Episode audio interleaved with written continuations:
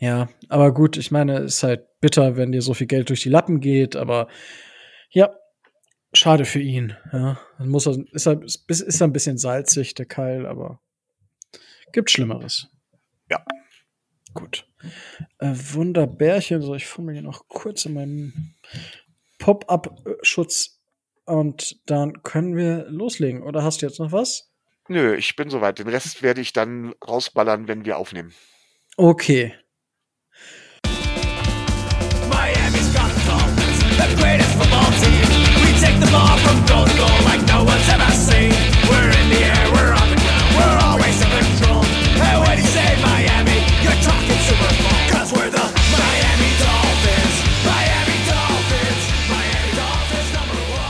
Moin Moin und herzlich willkommen zum Dolphins Drive, eurem Podcast über die Miami Dolphins, der Franchise, die ja ja, ein schwieriges Verhältnis zu mir hat, würde ich mal sagen.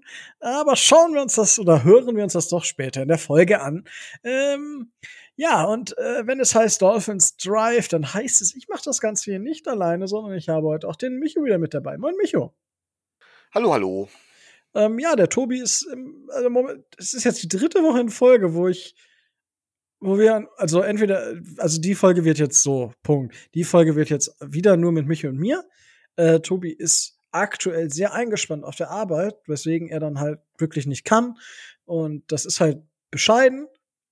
Aber wir können es auch nicht ändern. Also, ähm, wir sind, äh, wir können uns noch nicht äh, absetzen in, äh, nach Miami, um dort äh, vor Ort Journalismus zu betreiben. Ähm, aber wenn ich von Absätzen rede, dann möchte ich natürlich jetzt erstmal unseren neuen Patrons äh, einmal Dankeschön sagen. Einmal an den Andi, danke für die TD-Subscription, ein neues Maskottchen, genauso wie der Michael, auch danke da. Einmal für die für unsere Maskottchen-Subscription und einmal großes Dankeschön auch an den Matthias für die Zack Thomas Subscription auf Patreon. Das sind unsere neuen Patrons. Diese Woche ganz, ganz großes Dankeschön, dass ihr uns hier bei der Sache unterstützt, dass wir die Sachen, die wir so haben, umsetzen können. Äh, ganz, ganz großes Dankeschön an euch. Und ihr da draußen, die noch keine Patrons sind, wenn ihr dazu Fragen habt, wie das funktioniert, schreibt uns einfach. Wir stehen euch da Rede und Antwort zu. Ähm, und ja, wenn ihr Lust habt und äh, auch natürlich das, das Geld übrig habt am Ende des Monats, das ist äh, natürlich nicht selbstverständlich, dann freuen wir uns sehr über euren Support auf Patreon. Schaut rein, den Link findet ihr in den Show Notes. In jedem Fall großes Dankeschön an alle, die jetzt schon dabei sind. Und ja, wie gesagt, der Micho und der Tobi und ich, wir können uns davon noch nicht absetzen. Schauen wir mal, ja, wenn wir dann irgendwann aus der Karibik im Liegestuhl. Nee, ich glaube, das, nee, da bin ich auch nicht der Typ für. Aber ähm, es gibt noch andere Sachen, wo ich nicht der Typ für bin, aber wo ich der Typ für war. Alter, diese Überleitung heute. Wo ich der Typ für war, war die Will Fuller ähm, äh, Subscription, wollte ich schon sagen. Ähm, die Will Fuller Verpflichtung von der letzten Woche. 10 Millionen kostet uns der gute Herr ähm, für ein Jahr. Ich glaube, es sind bis zu dreieinhalb Millionen Incentives, wenn ich jetzt nicht ganz daneben liege. Ich habe den Vertrag natürlich nicht auf. Tobi wüsste es aus dem Kopf. Und Micho, du warst ja einen Tag vorher dran und hast es dann quasi, äh, konntest nicht ähm, mit in der Aufnahme sein. Aber ich will dich natürlich hier nicht deiner Meinung beschneiden. Äh, deswegen, was hast du gedacht, gesagt, gemeint, äh, als du gehört hast, dass die Miami Dolphins Will Fuller einen Einjahresvertrag über 10 Millionen gegeben haben? Also was soll ich sagen? Es ist natürlich unser Hauptsigning in der Free Agency und ähm, äh, wie ich im Deutschunterricht gelernt habe, das ist ein weites Feld, Effi, äh, Rico. Ähm, man kann dazu viel sagen. Ja, fangen wir damit an. Will Fuller ist ein Top-Receiver. Von der Qualität her. Ähm, sie haben damals, ähm, die, er hat damals bei den Texans gespielt. Ähm, Kenny Stills war quasi nur sein Backup und Kenny Stills hat bei uns ja schon nicht schlecht performt gehabt. Und als Deep Threat gehört er wirklich zu den absoluten Top-Receivern. Und er ist auch noch der Receiver-Typ, der uns fehlt. Genau dieser vertikale Field-Stretcher, genau das, was wir nicht im Kader haben. Und dementsprechend sage ich auf den ersten Blick ein absolutes super Top-Signing. Auf den zweiten Blick bin ich etwas kritischer. Also wenn ich sehe, was zum Beispiel die New England Patriots für Nelson Aguilar beza äh, bezahlt haben, sage ich natürlich, hey, Will Fuller, 10 Millionen pro Jahr. Ja. Das ist dann doch mal ein richtiges Schnäppchen im Vergleich dazu. Vor allem, da ich Will Fuller für, für mal deutlich eine, oder eine Kategorie besser halte als Nelson Aguilar. Aber, und das ist der Wermutstropfen, halt eben nur für ein Jahr. Will Fuller hat gezeigt, äh, bereits mehrere Jahre gezeigt, was er kann. Und es, er braucht keinen Proof-It-Deal oder sowas. Will Fuller kassiert bei uns ein Jahr ab und will danach richtig dick abkassieren und wird vora voraussichtlich weg sein. Ähm, Hm. D- das sind Signings, die ich eigentlich, wo ich eher dann dafür bin, wenn man, wenn einem dieser eine Baustein fehlt, für, um Contender zu sein, oder zumindest Playoff-Contender. Und da sehe ich uns tatsächlich Stand jetzt noch nicht, ähm, mit diesem einen Baustein. Und deswegen dieser, bin ich kein Fan von diesen Jahresverträgen. Das ist natürlich der Sache geschuldet, darüber haben wir ja auch gesprochen, wie der Markt generell war, wie das, das, das, das Cap Space die Saison gesunken ist. So ein Vertrag, äh, also klar ist, dass wenn Fuller, wenn Fuller halbwegs seine Leistung bringt, er wahrscheinlich, oder wenn er seine Leistung bringt, er nächstes Jahr deutlich teurer wird, aufgrund allein schon des steigenden Cap Spaces. Und da weiß ich halt nicht, ob wir da dementsprechend der Reihe sind. Und ich mag es, wenn man so ein Team ähm, da kon wenn man da auf Kontinuität setzt und es halt eben nur punktuell verstärkt.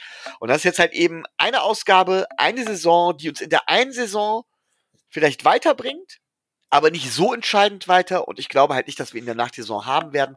Deswegen bin ich mit dem einen Jahr halt nicht ganz so zufrieden. Das zweite Problem, und das ist viel größer, lautet im Prinzip Kenny Stills. Ja, Will Fuller ist ein besserer Spieler als Kenny Stills. Aber warum haben die Texans unter anderem damals Kenny Stills als Backup für ihn geholt?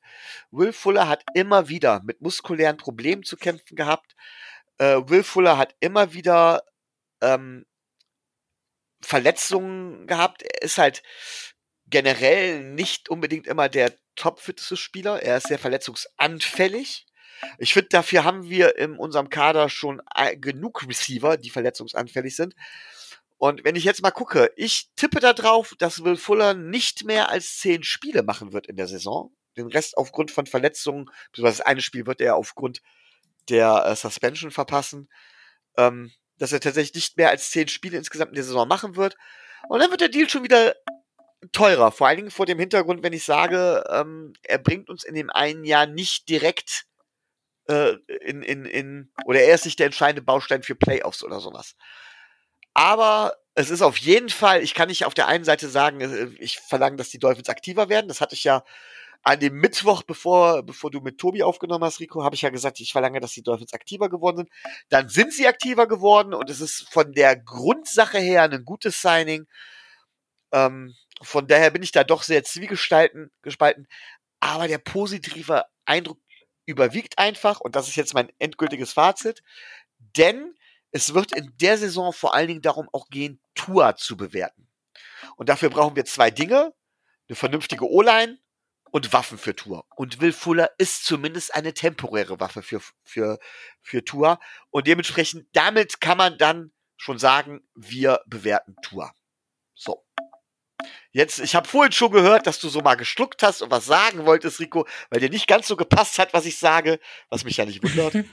ähm, und, was sagst du jetzt? Ähm, also, ähm, zu diesem äh, Einjahresvertrag. Er hat ja schon gesagt, dass er einen One-Year-Prove-It-Deal haben wollte. Und das ist, ich meine, ich verstehe jeden Spieler, der einen One-Year-Prove-It-Deal haben will. Und warum verstehe ich die? So, die NFL beschließt einen Salary Cap. Der ist jetzt da festgelegt. So, und ich glaube, keine zwei Wochen später unterschreibt die NFL einen Fernsehdeal über eine Billion oder noch mehr US-Dollar über zehn Jahre. Alter, wenn ich das lesen würde, ja, und, und dann so gucke, okay, der Salary Cap sinkt und wir haben jetzt einen Rekorddeal und die ersten Projections sind das 2029 oder 20, nee, warte mal, 20, 2031 oder so, oder 2030, 2032 irgendwo, der Cap Space bis auf 350 Millionen Euro, äh, Dollar ansteigt. Und jetzt sinkt er So, nur weil die, also natürlich, man weiß nicht, wie die Gespräche gelaufen sind, aber im Prinzip landet das Geld ja jetzt in den Taschen der Owner. Oh ja, die armen Owner mussten jetzt auch, ähm, da haben nicht so viele Einnahmen, weil natürlich, aber durch den Fernsehdeal, ja, äh, also es ist verdammt schwierig, das zu verargumentieren und deswegen sehen wir ja so viele Einjahresdeals. Was hat, was haben diese Einjahresdeals denn zur Folge? Dass wir nächstes Jahr einige Spieler haben, die wieder auf den Markt kommen und dazu die Free Agents dazukommen, die sowieso Free Agents werden.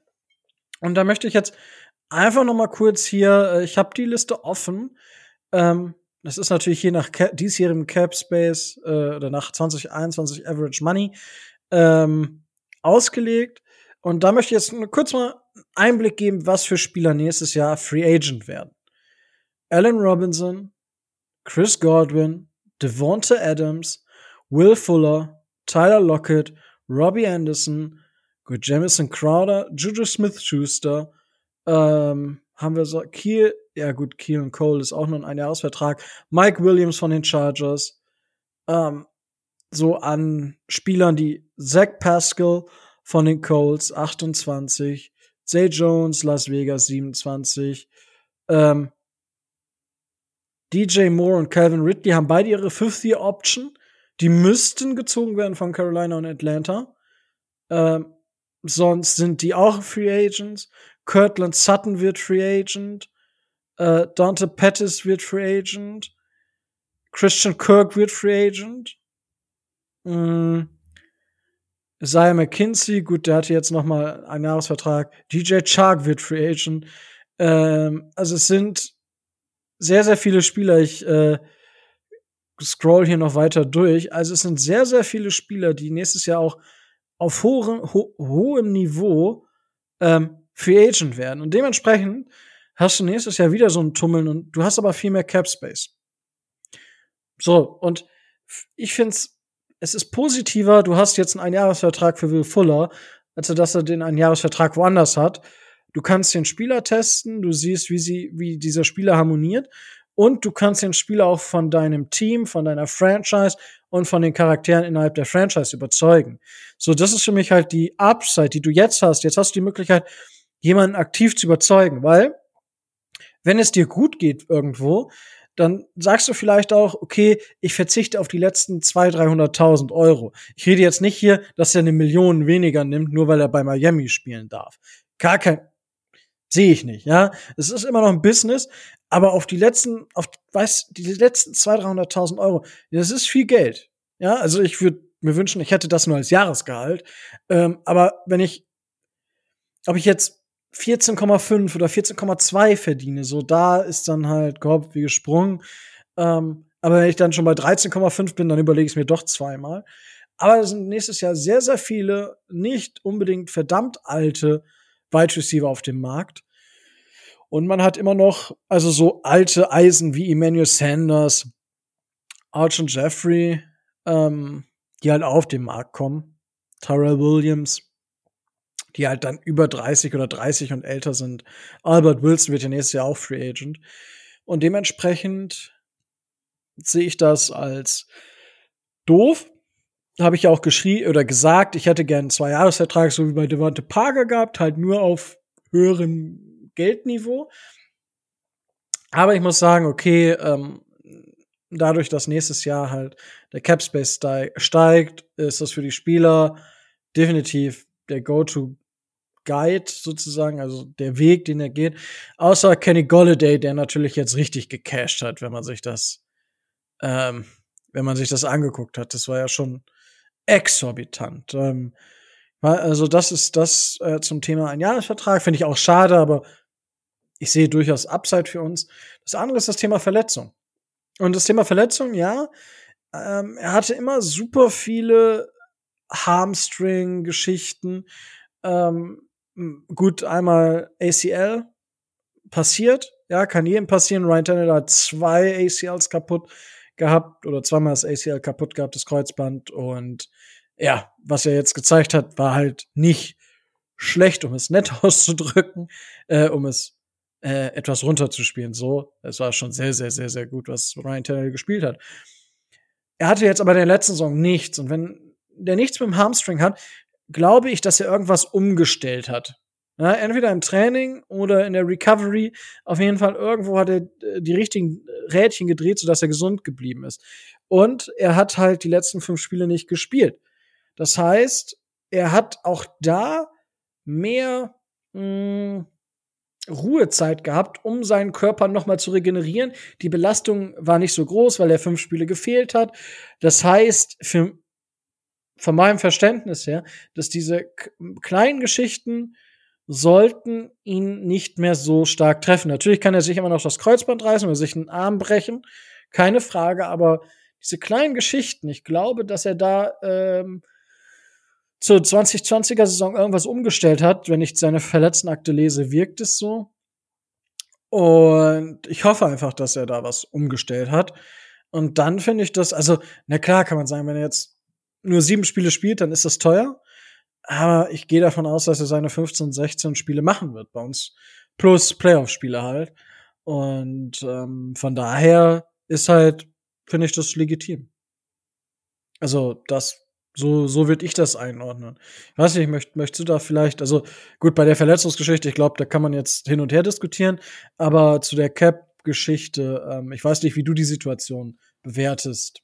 Ja, also natürlich ist es so, ähm, dass wir mehr Capspace haben, die Preise steigen tendenziell generell oder die, die ähm, die Löhne steigen tendenziell immer weiter. Der Vertrag von Patrick Mahomes zum Beispiel wirkt ja jetzt dann vor, vor dem Hintergrund, dass wieder Capspace steigen wird, gar nicht mehr so teuer. Äh, das heißt, er wird jetzt auch wieder neue Rekorde oder sowas geben. Ähm, allerdings auf der anderen Seite sage ich auch gerade, wo du jetzt sagst, dass so, wenn so viele Receiver potenziell auf den Markt kommen, werden die Preise auch wieder fallen. Ähm, ich gebe dir ja grundsätzlich recht, es geht um das Bewerten und alles ist gut. Ne? Ähm, ich hätte mir den Cap an der Stelle, ich hätte lieber zwei Jahre gehabt, klar, hast du ja auch gesagt. Aber gut, da können wir jetzt, auch da kann man hin und her diskutieren. Eins aber noch zur Verletzungsanfälligkeit. Er hat ja letzte, letzte Saison elf Spiele gespielt. Ähm, ja, er war davon welche suspendiert. Wer weiß, ob er nicht trotzdem eine Verletzung gehabt hätte, wenn er mehr gespielt hätte. Also ich glaube, er hat in seiner Rookie-Saison hat er 14 Spiele gespielt. Ansonsten waren elf die meisten Spiele, die er gespielt hatte. Ähm, war also immer schon wieder konstant Verletzungen. Wenn er zehn Spiele spielt, liegt das vollkommen in dem Rahmen, wie viele Spiele er auch durchschnittlich in einer Saison spielt. Von daher finde ich, kann man davon ausgehen. Aber da hast du recht, da kann man auch hin und her diskutieren. Ich glaube, ähm, da werden wir erst am Ende der nächsten Saison zu einer Lösung kommen.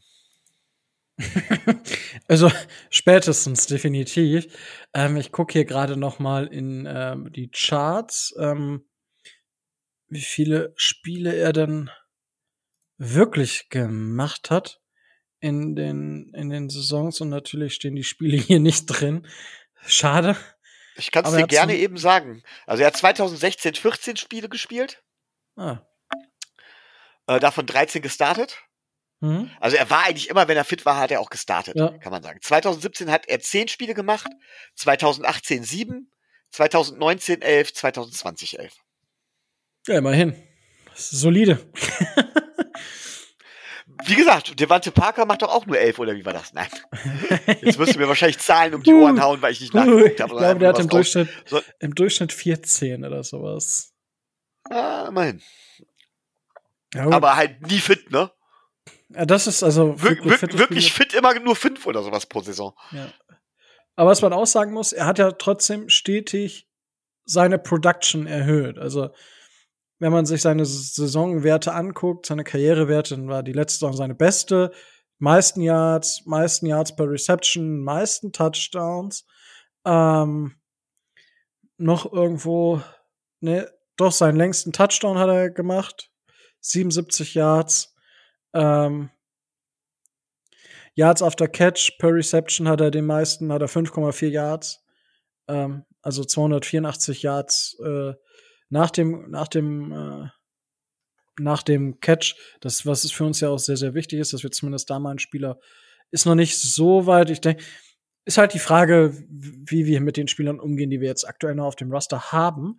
Und da haben wir, ja, was ist? Möchtest du was sagen? Nee, ich, ich muss mich gerade nur kaputt lachen. Ich habe halt gerade eben nach Devante Parker gesucht. So. Ähm, Und mir wird dann aufgerufen, Devante Parker, Bruder von Jermaine Parker, Transfermarkt.de, ehemaliger Ja. Spieler von FSV Mainz 05, zweite Mannschaft. Ja. Wusste ich halt auch noch nicht. Aber gut, ich- alles klar. Ich nehme lieber den Devante Parker, der da drunter ist, der in einer Kategorie gelistet ist mit Lindbaum Jr., Matthew Cole, Isaiah Ford und so weiter. Ich glaube, das, Das- ist richtiger. Das, das hatte ich, das hatte ich auch irgendwann mal. Ich habe mich so schlapp gelacht, weil ich so, hä? Was hat das jetzt mit Mainz zu tun und wieso Transfermarkt.de? Und äh, ja, war ziemlich, ziemlich witzig. So. ähm, wir haben vom äh, vom äh, Matze Luki oder Ed Luki Matze, ja, also einmal umgedreht, Tag auf Twitter, äh, mit dem bin ich ab und zu immer mal in regen Austausch, cooler Dude. Ähm, der hat, äh, ich habe nämlich heute mal so ein bisschen gefragt, so hey, äh, hier ist die Folge von der letzten Woche noch mal, äh, was was denkt ihr denn aktuell so? Und eine Frage ist, äh, ich habe darauf schon geantwortet, ähm, aber ich würde da gerne gleich nach deiner Antwort noch mal ein bisschen drauf einsteigen. Ich finde die Frage nämlich ziemlich spannend und auch gerade für die Folge jetzt so Free Agency kühlt langsam ab. Ja, man hat Zeit für ein paar mehr andere Sachen. Ähm, ist die Frage eigentlich genau richtig? Die Frage ist, wie seht ihr den Wide Receiver Room in Klammern plus mindestens ein Wide Receiver aus dem Draft oder eben auch nicht, Klammer zu, im Vergleich mit dem Wide Receiver Room von 2016. 2016 zur Erinnerung, Top 3 Receiver waren äh, Devante Parker, Kenny Stills und Jarvis Landry. Ja, und äh, gut. Ja, äh, Micho, äh, wenn du jetzt äh, die Top 3 vergleichst, gut, Parker äh, ist immer noch dabei. Wir haben jetzt Will Fuller und ähm, ja, die Frage ist, wen würdest du dann als deine Nummer 3 nehmen und wie würdest du oder aktuell, genau, wir machen aktuell Nummer 3 und mit einem Spieler, wo du denkst oder denkst du, dass wir einen Wide Receiver draften, wenn, in welcher Range ähm, und ja, wir können wir können es ja mal durchspielen so ein bisschen. Wir haben ja Zeit. Ja, Tobi ist ja nicht dabei. Wir haben ja Zeit. Diesmal müssen wir Zeit, Zeit äh, ähm, wie heißt es? Zeit gewinnen. Überbrücken sogar. Ja, Zeit okay. gewinnen, genau.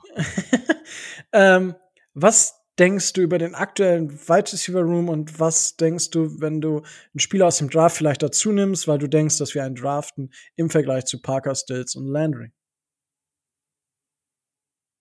Ja. also, ähm, Erstmal betretenes Schweigen. ja, was, was, was soll ich sagen? Ähm, du hast gerade eben erstmal, fangen wir mal mit Parker an. Du hast gesagt, äh, Parker ist ja immer noch da. Aber der Parker heute ist nicht derselbe Parker wie 2016. Er hatte mehr Erfahrung, er hatte sein Breakout-Year und er scheint zumindest fitter bleiben zu können als noch 2016. Ähm, dementsprechend Aber was ich heißt das? Das heißt, wenn Parker fit ist, ist er auf jeden Fall ein Receiver, der zu den Top 50 der NFL gehört. Minimum. Top Eher- 50. Eher Top 30. okay, Wenn er nicht fit danke. ist, gehört er zu den Top 100. ähm, das, das, ist so das, das ist so das Hauptproblem. Aber wenn er fitter bleibt, dementsprechend, deswegen glaube ich, dass er tatsächlich besser ist als, äh, als, als die 2016er Version. Da haben wir also ganz klare Vorteile.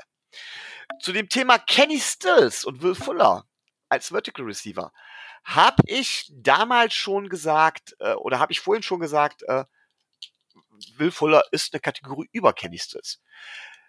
Kenny Stills ist halt solide gewesen. Das Einzige, wo Kenny Stills Vorteil hätte, wäre halt in meinen Augen die Gesundheit, aber okay. So. Jetzt würden wir im ersten Augenblick sagen, unsere Nummer drei könnte Jakeem Grant sein. Jakeem Grant war 2016 aber auch im Roster. Und Jakeem Grant ist mehrere Sachen. Jakeem Grant ist zum einen immer noch eine, eine Special Team Waffe. Da ist er wirklich auch eine Waffe. Ja. Und meiner Meinung nach, und das kann er immer noch sein, ist er auch ein richtiger, guter äh, Slot Receiver, wenn er richtig eingesetzt wird, wenn richtig für ihn auch geblockt wird, der tatsächlich auch Yards after Catch en masse generieren kann. So. Also haben wir jetzt praktisch Jarvis Landry, Rashawn Scott und Leonte Carew gegen den Rest, den wir hier haben. Und ähm, da sage ich ganz klar, Leonte Carew und äh, Alan Hearns, selbes Kaliber, haben wir uns also weder verschlechtert noch verbessert. Sean Scott, ich kann mich an den Spieler nicht erinnern. Hat er überhaupt für uns mal einen Pass gefangen? Ich weiß es nicht mehr. Keine Ahnung, kann ich dir gerade auch nicht äh, aus dem Kopf sagen. Aber wenn wir da McCollins mal gegensetzen, der glaube ich jetzt wieder im, äh, oder Lindbone Jr., glaube ich, dass wir da einen Vorteil schon mal haben. Es läuft also alles drauf hinaus auf Jarvis Landry gegen Albert Wilson. Tatsächlich. Huh. Ähm, wer den Dolphins Drive länger verfolgt, weiß, dass ich große Stücke auf Albert Wilson halte. Aber auch da haben wir das Problem mit der Verletzungsanfälligkeit. Deswegen, also er hat eigentlich immer Leistung bringen können, wenn er denn letztendlich fit war. Er hatte ja diese schwere Hüftverletzung. Da hat er eine Weile gebraucht, um wieder in Tritt zu kommen. Aber er hatte dann zwischenzeitlich dann durchaus gezeigt, dass er zum Ende der vorletzten Saison, dass er tatsächlich, dass man auf ihn würde bauen können. Dann hat er Opt-out gemacht. Es ist die Frage, wie er aus dem Opt-out zurückkommt. Ähm, aber Jarvis Landry ist nochmal eine andere Hausnummer. Jarvis Landry hat sich tatsächlich zu einem Top-Receiver bei uns gemausert gehabt. Charakterlich können wir überlegen, aber er ist in meinen Augen tatsächlich äh, da ein Legend Number One Receiver. Das ist er bei den Browns, das wäre er auch bei uns.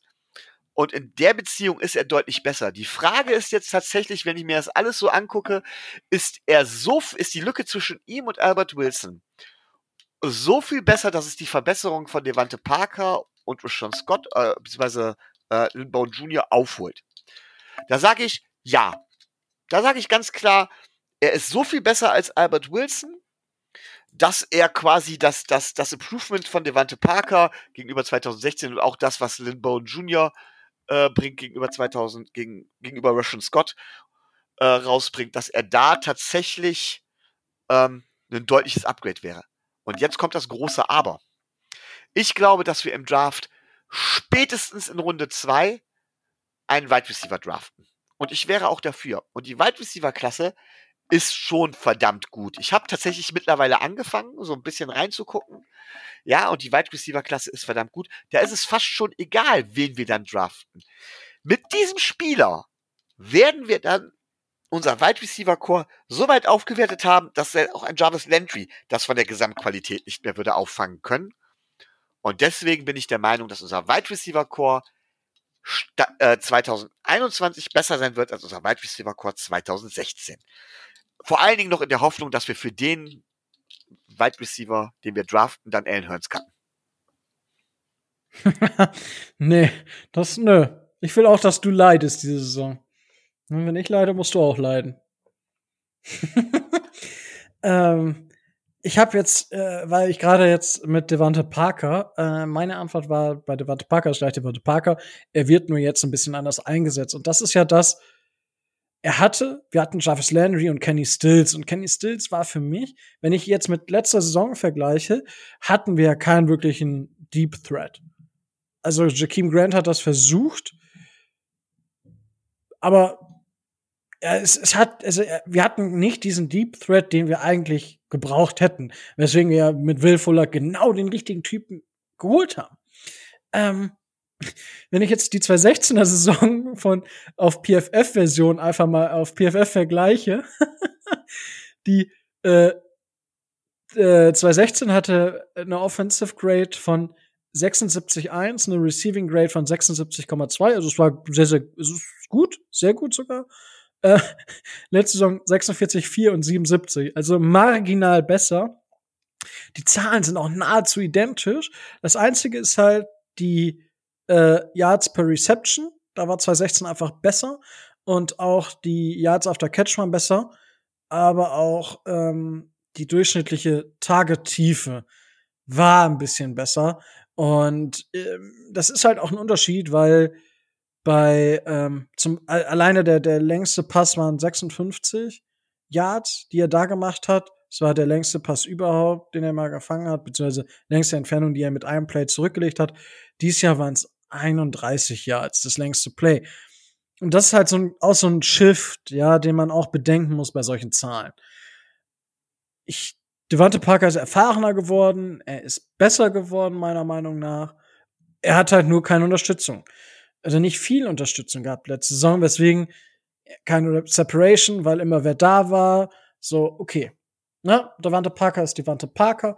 Ich gebe ihm aber auch, so wie du, gebe ich ihm die Edge. Also ich, der 2021er Devante Parker halte ich für potenziell besser als den 2016er Devante Parker, auch wenn ich 2016 ja, da haben wir alle drauf gewartet. Das ist sein zweites Jahr. Das wurde besser als das erste Jahr. Aber danach war halt der Drop-off nach unten. Ähm, so. Will Fuller zu Kenny Stills. Ähm, Kenny Stills 2016 war, war gut, aber Will Fuller ist einfach, genau wie du gesagt hast, ein ganz anderes Niveau. Es ist wirklich nochmal ein, zwei Ligen höher. Äh, zwei würde ich wahrscheinlich sagen. Sieht man auch daran, dass Kenny Stills ja gecuttet wurde von den Texans sogar. So, das ist, das ist das eine. Und dann hatten wir 2016 keinen Mike Gesicki. Ja, das heißt, wir hatten keinen Teil, der den Ball fangen kann. Äh, wenn ich mich richtig erinnere. Beziehungsweise keinen Teil, den wir so eingesetzt haben. Und das ist natürlich nochmal ein Premium-Faktor im Passing-Game. Ja, ich würde es durchaus als Premium-Faktor sehen. So, und dann hast du Albert Wilson gegenüber Jarvis Landry und da gebe ich Jarvis Landry halt die, die Nasenspitze äh, oder sogar ein bisschen mehr als die Nasenspitze. Also er ist halt durchaus das Level besser als Albert Wilson. Und insgesamt sehe ich uns für 2021 dann schon auch zumindest doch auf besserem Niveau. Leicht besseres Niveau. So, aber jetzt, wenn wir uns überlegen, dass wir jetzt einen Jammer Chase, einen Devonta Smith, einen Eric, äh, heißt der Eric Weddle? Auf jeden Fall Weddle. Ähm, Namen sind echt mein Kryptonit ähm, dass wir Weddle ähm, draften oder Pitts, ja, also egal was man jetzt davon halten mag oder nicht, es ist halt ein Tier auch als Receiver mit dem ersten Pick oder Bateman oder Moore irgendwie mit dem zweiten Pick in der ersten Runde. Ähm, wir kriegen auf jeden Fall einen Spieler, von dem man erwartet oder erwarten sollte, dass er auf sehr gutem, wenn nicht sogar noch Elite-Niveau spielen kann. Und dann äh, ist das Wide Receiver Corps so viel besser. Und wenn ich jetzt überlege, wir haben Devonta Parker, dann Devonta Smith oder Jamar Chase oder äh, Weddle ähm, und dazu Will Fuller und dazu Mike Gesicki. Die vier als Receiving Core. Wow. Also dann glaube ich wirklich, dass wir, dass wir einen Top 10 Receiving Core haben können. Ähm, dann gehen wir wirklich von ungefähr irgendwo um 25, wenn nicht sogar ein bisschen schlechter. Ich weiß, du siehst das ein bisschen anders. Gehen wir aber für mich in die Top 10. Ja, also, weil dann, du bekommst ja Unterstützung. So, und dann sagt man, ja, Devante Parker, äh, ja, aber der bekommt ja Unterstützung, weil du hast neben, du hast nicht nur Mike Gesicki, nein, du hast einen Will Fuller, der bewacht werden will oder bewacht werden muss, ich meine, wenn sich alle auf Devonta Parker konzentrieren, dann wird Will Fuller äh, rasieren. Und dann hast du noch einen Rookie. Und ich meine, wir wissen alle zum Beispiel, ich meine, gut, Justin Jefferson ist ein krasses Beispiel, aber die Rookies haben ja zum Großteil alle sehr, sehr gut gespielt letzte Saison, die gedraftet wurden. Und ich meine, jetzt überleg mal, wir draften zwei von denen, weil wir es einfach können, weil wir sagen, wir bauen ein Team um Tour und wenn Tour es nicht ist, müssen wir halt einen anderen Plug-and-Play-Spieler reinsetzen. Ja, das wäre zum Beispiel mit einem Downtrade nächstjährigen First-Round-Pick kassieren, wieder zwei First-Round-Picks, zack, kann ich das Board wieder besser spielen. Easy peasy, in der Theorie geht das super leicht, in der Praxis ist das eher schwieriger. Und äh, dementsprechend würde ich das 2021er Receiving Core mit den Möglichkeiten, die wir haben, definitiv als sogar deutlich besser sehen als das, was wir 2016 hatten. Ähm, das größere Fragezeichen, gut 2016, war das Jahr mit Adam Gase, wo wir in den Playoffs waren, ähm, wo sich gegen Ende der Saison äh, Ryan Tannehill noch verletzt hat. Wieder mal. Also, nee, es war seine erste Verletzung, glaube ich. Ne? Ähm, genau, 2017 haben wir dann mit ähm, oh, jetzt fällt äh, Jay Cutler. Mit Jay Cutler haben wir gespielt. Äh, dementsprechend, ja, muss man sehen, wie es wie es passt und ob Tour jetzt den Schritt macht. Ähm, Tour, der immer irgendwie eine Fotocrew bei sich Moment, hat. sagtest, du, sagtest du gerade 2016 haben wir mit Jay Cutler gespielt? Nein. Ja, ich wollte gerade 2016, sagen, 2017 haben wir, glaube ich, mit Jay Cutler. Oder Ja, 2018. äh, ich wollte gerade, 2016 war nämlich nicht Jay Cutler. So. Nee, nee, 2016 waren wir auch in den Playoffs. Das war das Ding, äh, wo wir dann gegen die Steelers richtig auf den Sack bekommen haben, weil unser bester Cornerback ausgefallen ist gegen damals Antonio Brown. Ähm, unser Starting Quarterback war nicht da und genau, unser Jay Ajayi war verletzt wieder mal, glaube ich. ich. Oder war nicht fit. Und dementsprechend war alles, wo unsere Offense war nicht da, dann auf Cornerback, gut, wenn Antonio Brown halt dann gegen äh, Tankers die spielen musste, ja, mh, hm, war halt ungünstig und hat dann ja auch, oh, das, boah, das war das Spiel, wo Bud Dupree äh, Matt Moore so richtig aus dem Leben geschossen hat und der da einfach weitergespielt hat. Kannst du dich an den Hit erinnern? Boah, der war richtig mies. Ja, ey. ich kann mich noch dran erinnern. Puh. Also, ich muss sagen, ähm, ich habe aber mit Moore dafür gefeiert, dass er sich einmal geschüttelt hat und gesagt hat, ich meine, er hätte eigentlich vom Feld gemusst, das wissen wir alle. Aber ich habe mit Moore trotzdem dafür gefeiert. Ja, das war echt, das war heftig. Aber, ja, war, aber das war, das war das letzte Mal, als wir in den Playoffs waren. Ähm, aber, ja, das wird dieses Jahr dann in der jetzigen Saison besser. Ähm, wie siehst du das? Also ich habe ja gerade so ein bisschen schwadroniert über, dass die Receiver sich ergänzen, dass man mehr Raum bekommt, dass ein Devonte Parker sich vielleicht wieder mehr entfalten kann. Gerade weil wir einen Will Fuller dabei haben, weil wir vielleicht noch einen Wide Receiver draften, der ein gewisses Niveau hat. Ähm, inwiefern wird Devonte Parker davon profitieren? Also ich muss sogar noch was weiter ausholen. Ähm, wir es hängt ja nicht nur von den Receivern ab, es hängt von vielem ab. Du hast Mike Gesicki eben äh, ins Spiel gebracht. Das ist sowohl positiv wie auch negativ. Also, was habe ich heute gelesen? Wir spielen, wir sind das Team, das spielt am fünf meisten mit zwölf Personal, also mit einem Running Back, zwei Wide Receivern. Ähm, die Frage ist, warum wir das tun. Ob wir wirklich aus Two Tight End Set spielen, weil wir unser Spielsystem auf Two Tight Ends äh, also wirklich, weil wir mit be beide Titans als, als, als Threat haben wollen. Oder ob es einfach so ist, weil Mike Gesicki so schwach ist äh, im Blocking. Kann sich, sollte sich jeder seine eigene Meinung bilden.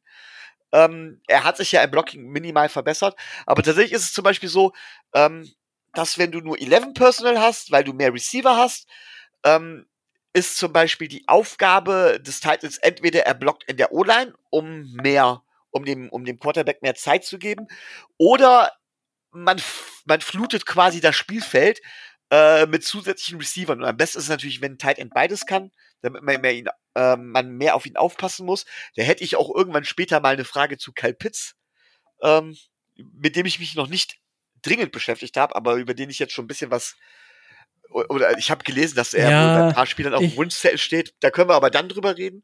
Aber es geht um die Frage um Devante Parker, beziehungsweise ich würde das gerne so ein bisschen sagen, was geht generell um unsere Receiver.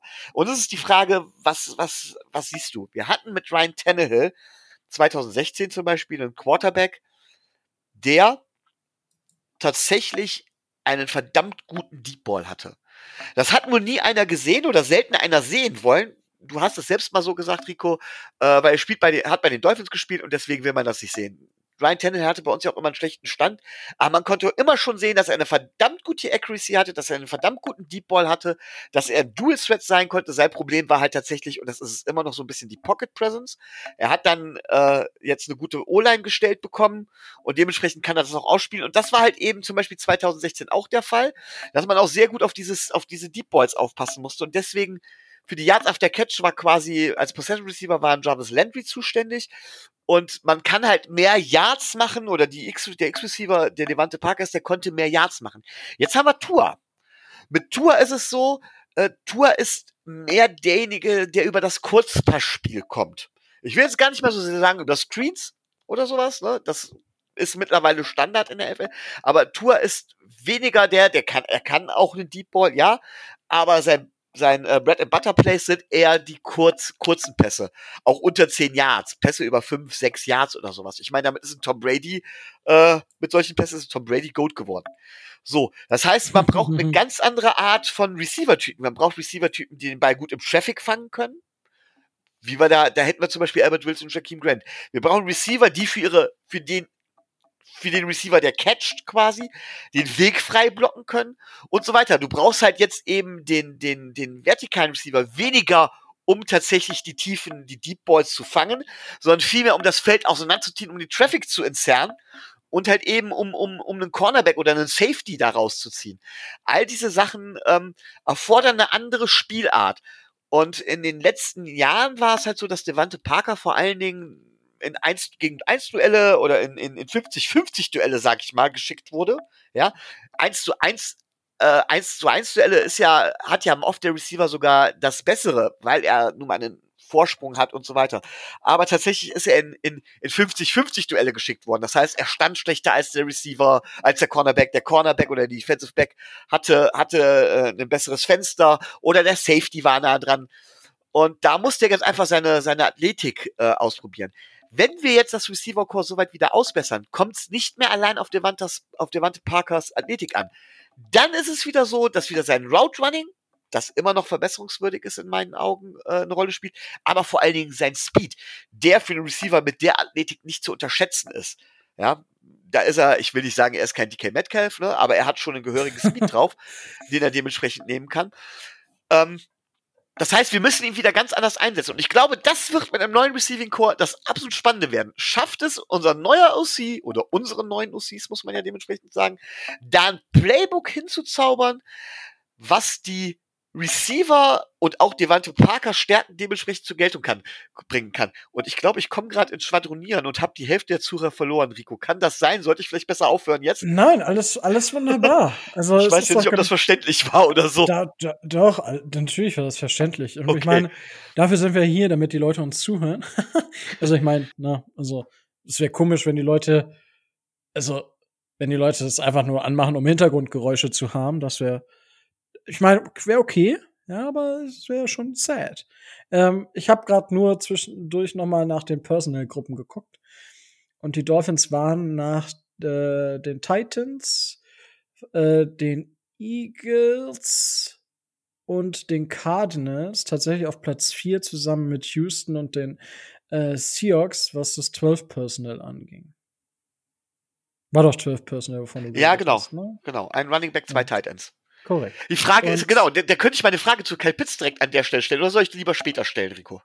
Ähm, ich muss, also ich habe ja, wir planen ja so ein Draftheft und ich habe ja in, in der Gruppe, das hast du ja gleich mitgekriegt, äh, gefragt, welche Spieler äh, denn so interessant sein könnten. Ich finde es geil, dass ich glaube nur zwei, drei Spieler, die, die genannt wurden, äh, dazu haben wir schon einen Scout Report. Ähm, ich werde äh, die nächsten Wochen noch mal, äh, da habe ich richtig Bock drauf, so viel Football gucken, einfach für die ganzen Scout Reports Sachen zusammenschreiben. Kyle Pitts ist einer von denen. Ich habe zwar schon ein bisschen Kyle Pitts geguckt. Ähm, es ist ein, also er ist unreal. Also der Typ ist Der, einfach. der ist als Receiver ist der einfach, ist, ist der einfach den unglaublich. kannst du auch als Wide Receiver aufstellen. Ja, ähm, ich habe nur folgendes Problem. Es gibt die Leute, die sagen, boah, dann hast du Mike Gesicki als Receiving Tight End und du hast Kyle Pitts. Und das ist eben das Problem. Weil ein Tight End halt eben, meiner Meinung nach über das Receiving hinausgeht und ich weiß halt nicht, wie gut Kyle Pitts im Blocking dementsprechend ist. Es Das wäre halt sehr interessant zu wissen. Und ist- was ich in dem Zusammenhang ja. gar nicht bedacht habe, da kannst du nämlich auch noch was zu sagen. Mike Gesicki wird nach der nächsten Saison auch Free Agent, ne? Ja, ich hatte, aber du weißt ja kein, ist ja kein Wide Receiver. Also die Ja, ja. großen. Na? Mike Gesicki- No. Er wird als Tight End gelistet, sagen wir es so. Okay. Ähm, äh, Jerome Baker, Mike Gesicki und ja, das sind so die beiden großen. Ich weiß gar nicht, ein Name, ein Name fällt mir ge- gerade nicht ein, der, der aber auch auf dieser Liste ist, ähm, die wichtige Resignings sein sollten oder wo wir auf jeden Fall hinterher sein sollten. Ähm, und da muss man gucken, aber ich meine, es ändert so ein bisschen, wenn man jetzt Kyle Pitts und äh, Mike Gesicki oder ja, Mike Gesicki ähm, ich wurde, nee, Mike Gesicki, so, genau, ich wurde nämlich darauf aufmerksam gemacht, was denn jetzt richtig sei, dein äh, Mike Gesicki oder mein Mike Gesicki, also und ich, äh, auf der Dolphins-Seite kann man ja sich das äh, wohl so, und ich habe da hat das nicht funktioniert, die Pronunciation. Ich habe die ganze Zeit, drei- ich habe drei, vier Minuten auf dieser Webpage, habe die Namen angeklickt, ich habe nichts gehört. Und dann bin ich auf YouTube gegangen, ja, ist Lautsprecher einstellen. Nein, es war eingestellt. Und dann Mike, die, die Kommentatoren sagen auch meist Mike Gesicki. Also das ist ein eher hartes G und dementsprechend, ja, muss ich mir das ein bisschen angewöhnen. Ähm, Mike Gesicki auf jeden Fall und äh, Kyle Pitts würde so ein bisschen an Rob Gronkowski und äh, Aaron Hernandez erinnern, finde ich. Also, dass äh, Rob Gronkowski komplett deutlich ein, einer der besten Titans, was was das Tight End Game angeht, ist oder war. Da müssen wir nicht drüber reden, denke ich. Aber von den Receiving Sachen könnte es halt äh, richtig heftig sein. Dann hättest du zwei, Wide äh, zwei Titans, die Wide Receiver-mäßig Bälle fangen können. Und dann hätte, hätte dann überleg mal, dann spielst du mit Devante Parker und äh, Dann brauchst du Keine keinen Ahnung. Will Fuller mehr. Will Fuller und keine Weil- Ahnung. Du Ja, spielst ohne Running Back und ja, es hört sich auf dem. Papier gut an, aber wenn du halt entscheidend ist dabei diese Kombination aus Receiving und Blocking, weil damit steht und fällt so ein ganzes Scheme. Und äh, da habe ich halt so meine Zweifel. Und ursprünglich war es ja so, dass Aaron Hernandez als Blocking Tight End und Rob Gronkowski bei den Patriots als als äh, als Receiving Tight End eingeplant war, so ähnlich wie Gesicki und ähm, und Smicey bei uns jetzt.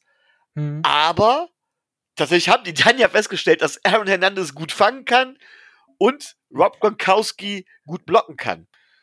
Und das war natürlich dann, das, das, das war dann wirklich mördermäßig. Wir haben festgestellt, dass Durham Smythe zwar fangen kann, aber dass Mike Gesicki immer noch nicht blocken kann. Das, Wow. Da hinkt das Ganze so ein bisschen. Tatsächlich, tatsächlich war äh, Smythe gar nicht, gar nicht so stark im Blocking. Also es ist halt die Frage, muss man sich halt ein bisschen tiefer mit beschäftigen, was war jetzt auch nicht so exorbitant gut, aber klar, ein bisschen besser durchaus als Mike. Ja, also gebe ich ja auch zu. Ich meine, der Ja, kommt Mike von einem Gesicki. guten College, aber äh, er Wow. ist jetzt auch nicht die, die super Offenbarung auf der Titan-Position. Besser als, als, als vieles, aber halt nicht. Ne? Kann halt nicht Wow. immer alles. äh, ja, das äh, stimmt natürlich. Ähm, ja, äh, auf jeden Fall glaube ich, dass die Dolphins, äh, wenn sie jetzt im Draft da auf jeden Fall tätig werden, was Receiver angeht, ein sehr, sehr gutes Wide Receiver Corp auf die Beine stellen können.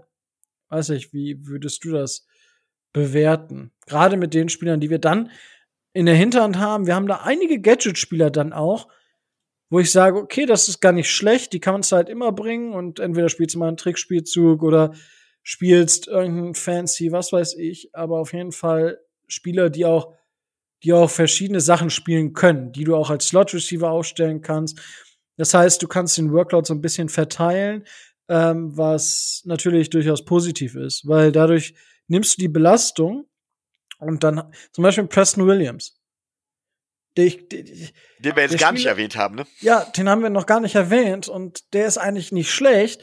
Ich glaube aber, dass der, dass der einfach mal einen geringeren Share braucht. Also der, dem, dem musst du ein bisschen an die Belastung entweder heranführen oder er ist halt einfach nicht so belastbar. Und unser, Haupt, unser Hauptproblem sind tatsächlich Verletzungen. Ja. Kon Kontinuität, Verletzungen, ähm, das ist das Hauptproblem. Wir haben viele Spieler, die deutlich, und das, das ist halt das, was, wo, wo wir beide ja so ein bisschen auseinanderliegen. Du hast viele Spieler, die meiner Meinung nach deutlich über Mittelmaß wären, wenn sie denn komplett fit wären.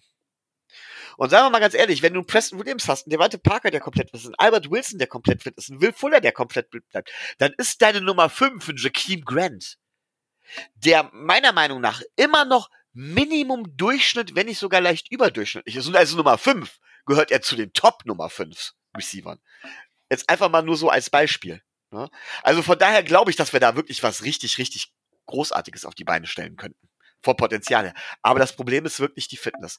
Best, äh, best, best Ability ist Availability. Ja.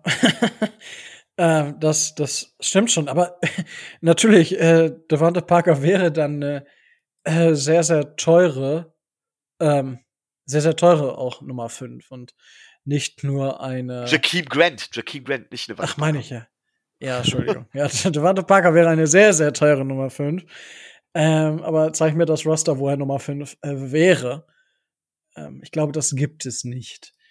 Ja, aber das ist, ähm, ich glaube, ich glaube, dass, ähm, dass wir da auf dem, was das Right Receiver Corp und das Receiving Corp angeht, auf dem richtigen Weg sind. Würdest du das auch so unterschreiben? Ja, ja, definitiv. Das ich glaube trotz, also ich, wir sind auf dem richtigen Weg, aber ich sag's nochmal, ich glaube, dass wir auf was draften müssen. Man muss sich immer verbessern. Und auch von den Spielern, so gerne ich die zum Teil mag und so sehr ich auch denen das Wort, die Stange halte, das Wort rede und wie auch immer man das ausdrücken mag, so sehr ich die auch stark rede, ähm, du wirst so einen Receiver-Core allein schon vom Preis her auf Dauer nicht halten können. Und allein schon aufgrund der Verletzungsgeschichten werden ein oder zwei von den Receivern einfach irgendwann über die Klinge springen, wenn wir uns weiter verbessern. Das wird einfach Nee, der gut, Punkt sein. Und das wird sogar wehtun. An der Stelle vor 24 Minuten jetzt, also wir nehmen äh, wieder am Mittwoch auf, wir haben jetzt genau 20.15 Uhr. Äh, T.Y. Hilton äh, geht zurück zu den Colts, hat einen 10 Jahres, ein Einjahresvertrag, äh, 10 Millionen unterschrieben, der 8 Millionen garantiert. Ich muss ganz ehrlich sagen, T.Y. Hilton hätte ich auch gern bei uns gesehen. Ich glaube, der hätte auch gut gepasst. Sehr gut. Ja. Aber auch da, für das Geld, was Will Fuller kriegt, nehme ich nie lieber Will Fuller als T.Y. Hilton. Äh, Da bin ich anderer Meinung. Aber das ist, da kann man, das ist tatsächlich, glaube ich, Geschmackssache. Okay, ich, ich, ich nehme es zur Kenntnis. Ja? Ähm, aber gut, äh, dementsprechend wird Tobi jetzt todtraurig sein. Ich, äh, ich guck gerade mal, er hat uns noch nicht wilde Nachrichten geschrieben. Nicht so wie. Äh, nee, wir gehen erst auf die andere Frage. Rage Train machen wir zum Schluss. Nein, jetzt ist es. Ah, warum tust du mir das an? Auf jeden Fall Martha Munkel, ja, unser Alias auf Twitter, hat nämlich auch eine Frage gestellt und äh, die Frage lautet, ähm, warum haben wir auf so viele billige Elite-Spieler verzichtet? Wir können ja nicht auf Edge, Center, Right Tackle, Wide Receiver, Inside Linebacker, Strong Safety alles im Draft angehen. Heißt, auf einer Positionsgruppe gibt es eher keine Veränderungen mehr. Welche wird es sein? Warum ist das so?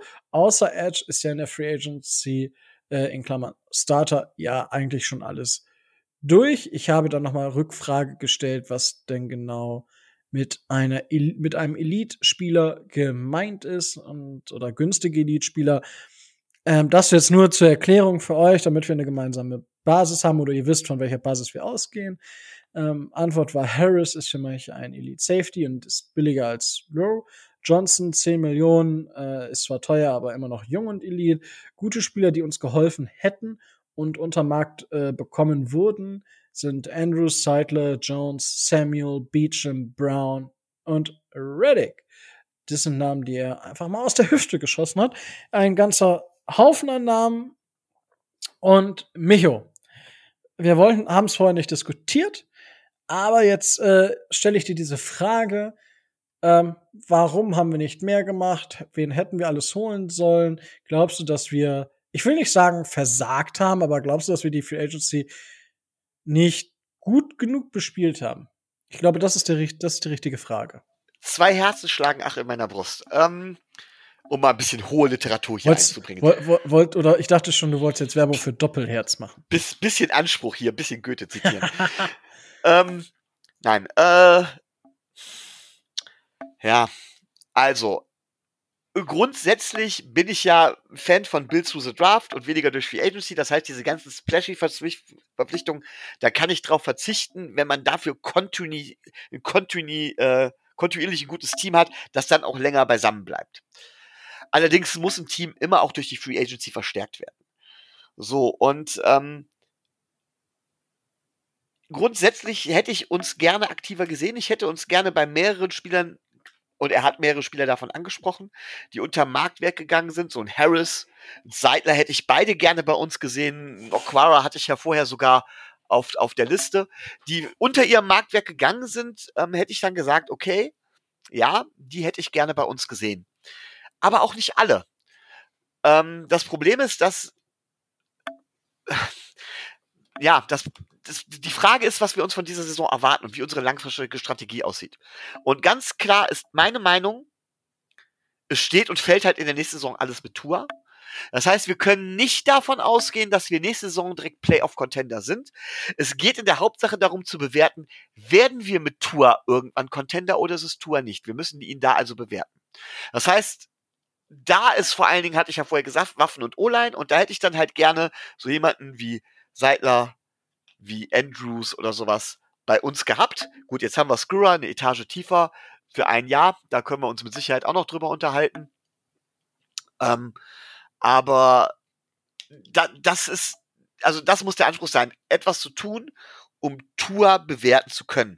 Und nicht, um uns auf ein bestimmtes Level zu heben. Und wenn man sich viele von den Verträgen anguckt, sind sie halt unter Marktwert, aber nicht dauerhaft. Also es sind alles diese Kurzzeitverträge. Und im Prinzip ist das, wenn man, wenn man sich mehrere solcher Spieler holt, ist das ein Cap Space, der dann in den nächsten Jahren fehlt, um zum Spieler wie Mike Gesicki oder Jerome Baker, um die dementsprechend halten zu können um den entsprechend, dementsprechendes Angebot machen zu können.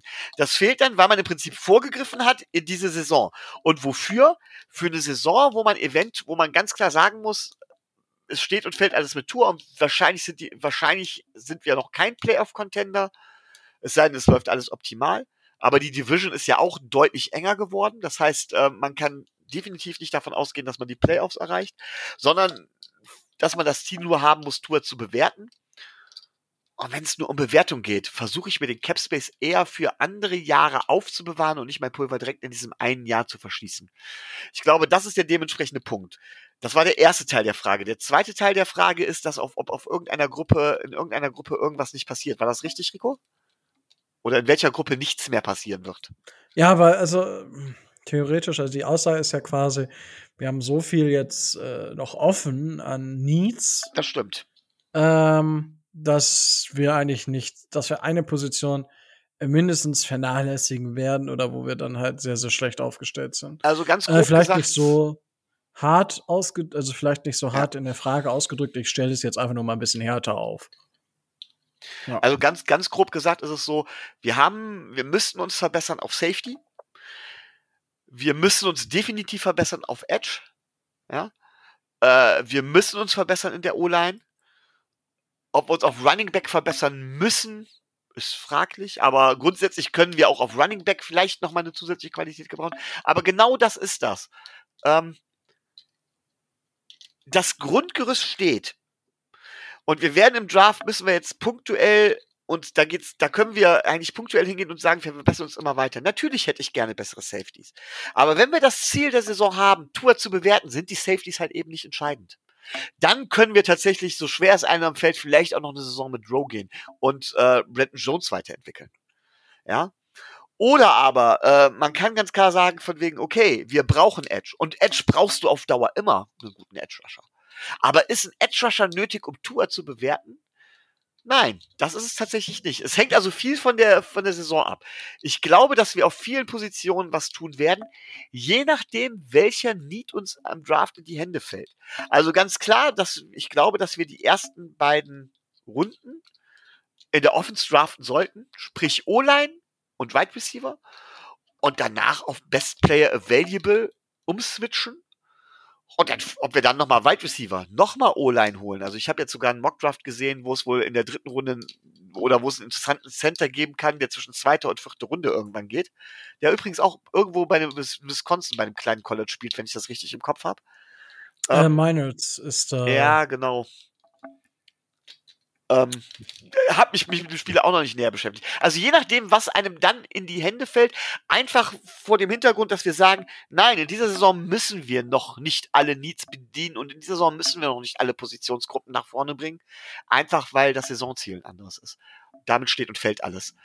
Und wenn ich eine Position rauspicken würde, auf der wir uns wahrscheinlich, auf der wir wahrscheinlich nichts mehr tun, so schwer es mir fällt, dann ist es die Position Safety, glaube ich, wo wir settled sind. Oder zumindest für ja. die eine Saison. Ähm, zumindest in Augen unserer Coaches und in Augen von Greer. ähm, ja, also äh, ja, ich, ich finde es schwierig. Also, weil, mh, hm, warum sage ich es schwierig? Weil wir haben bis jetzt, was andere Teams gemacht haben, Verträge restructured und so weiter und so fort, Salary Cap in die nächsten Jahre gesteckt. Und ich, man will sich Spielraum für nächste Saison noch lassen. Aktuell sind wir für nächste Saison mit 44 Spielern unter Vertrag. Das sind die meisten neben Jacksonville. Jacksonville hat 46. Äh, Browns haben 43, aber haben nur 3 Millionen Cap Space nächstes Jahr, Stand jetzt.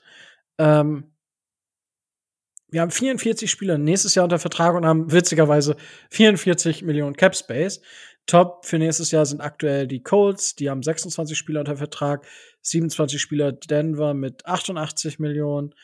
Ähm, zum Beispiel die Jets mit 36 Spielern unter Vertrag, also acht ähm, Spieler weniger, sind bei 75 Millionen Cap Space. Ja, die haben ja jetzt dieses Jahr noch viel Cap Space. Und ähm, entweder müssen wir halt was cutten noch, glaube ich, wenn ich das jetzt auf Spotrack richtig ich weiß immer nicht, ob die Rookie-Class damit drin ist. Auf jeden Fall sind wir aktuell noch bei 11 Millionen, 11,5 Millionen. Entweder traden wir back oder ähm, eben nicht. Und dann müssen wir schauen. Aber wir haben auch 75 Spieler unter Vertrag aktuell.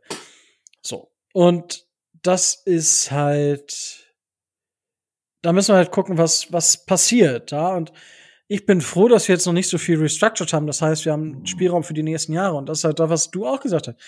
Wenn es mit Tour nicht klappt, dann müssen wir halt, brauchen wir einen gewissen Spielraum, um zu gucken, ob wir halt einen, äh, äh einen, ähm, einen Quarterback bekommen oder nicht? Oder was, was wir halt machen können. Und dementsprechend äh, ist das ein, ähm, so, ich war kurz abgelenkt, so.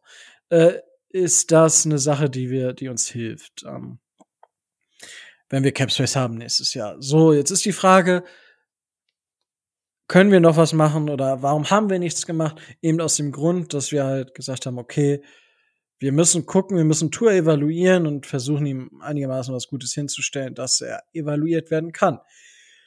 Wenn ich jetzt Andrews mit Matt Skura vergleiche, muss ich sagen, dass das Potenzial bei beiden groß ist, aber es ist auch bei beiden so, ähm, darauf, dass Andrews halt seine, seine Herzgeschichte hat, kann das von einem auf den Moment vorbei sein.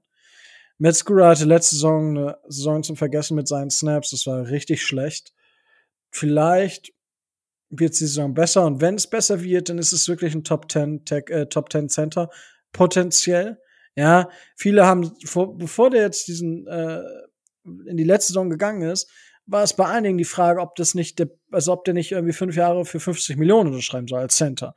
Also knapp unter dem Niveau von Corey Linsley.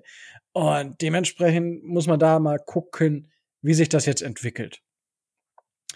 Anderer Grund. So, es wird äh, Tackle angesprochen. Ja. Anderer Grund, warum wir nichts Dickes gemacht haben, ist, wir haben letztes Jahr so viele Picks. Cornerback Noah Benogany, Quarterback Tua Tagovailoa, ähm, Left Tackle Jackson, Right Tackle Hunt, Kindley, gut, ist Late Rounder oder Mid Rounder, muss man noch mal gucken. Ähm, und gut, Davis, denke ich, ist etabliert. Gerade wir haben Gott schon nicht verlängert. Davis wird wahrscheinlich Starter.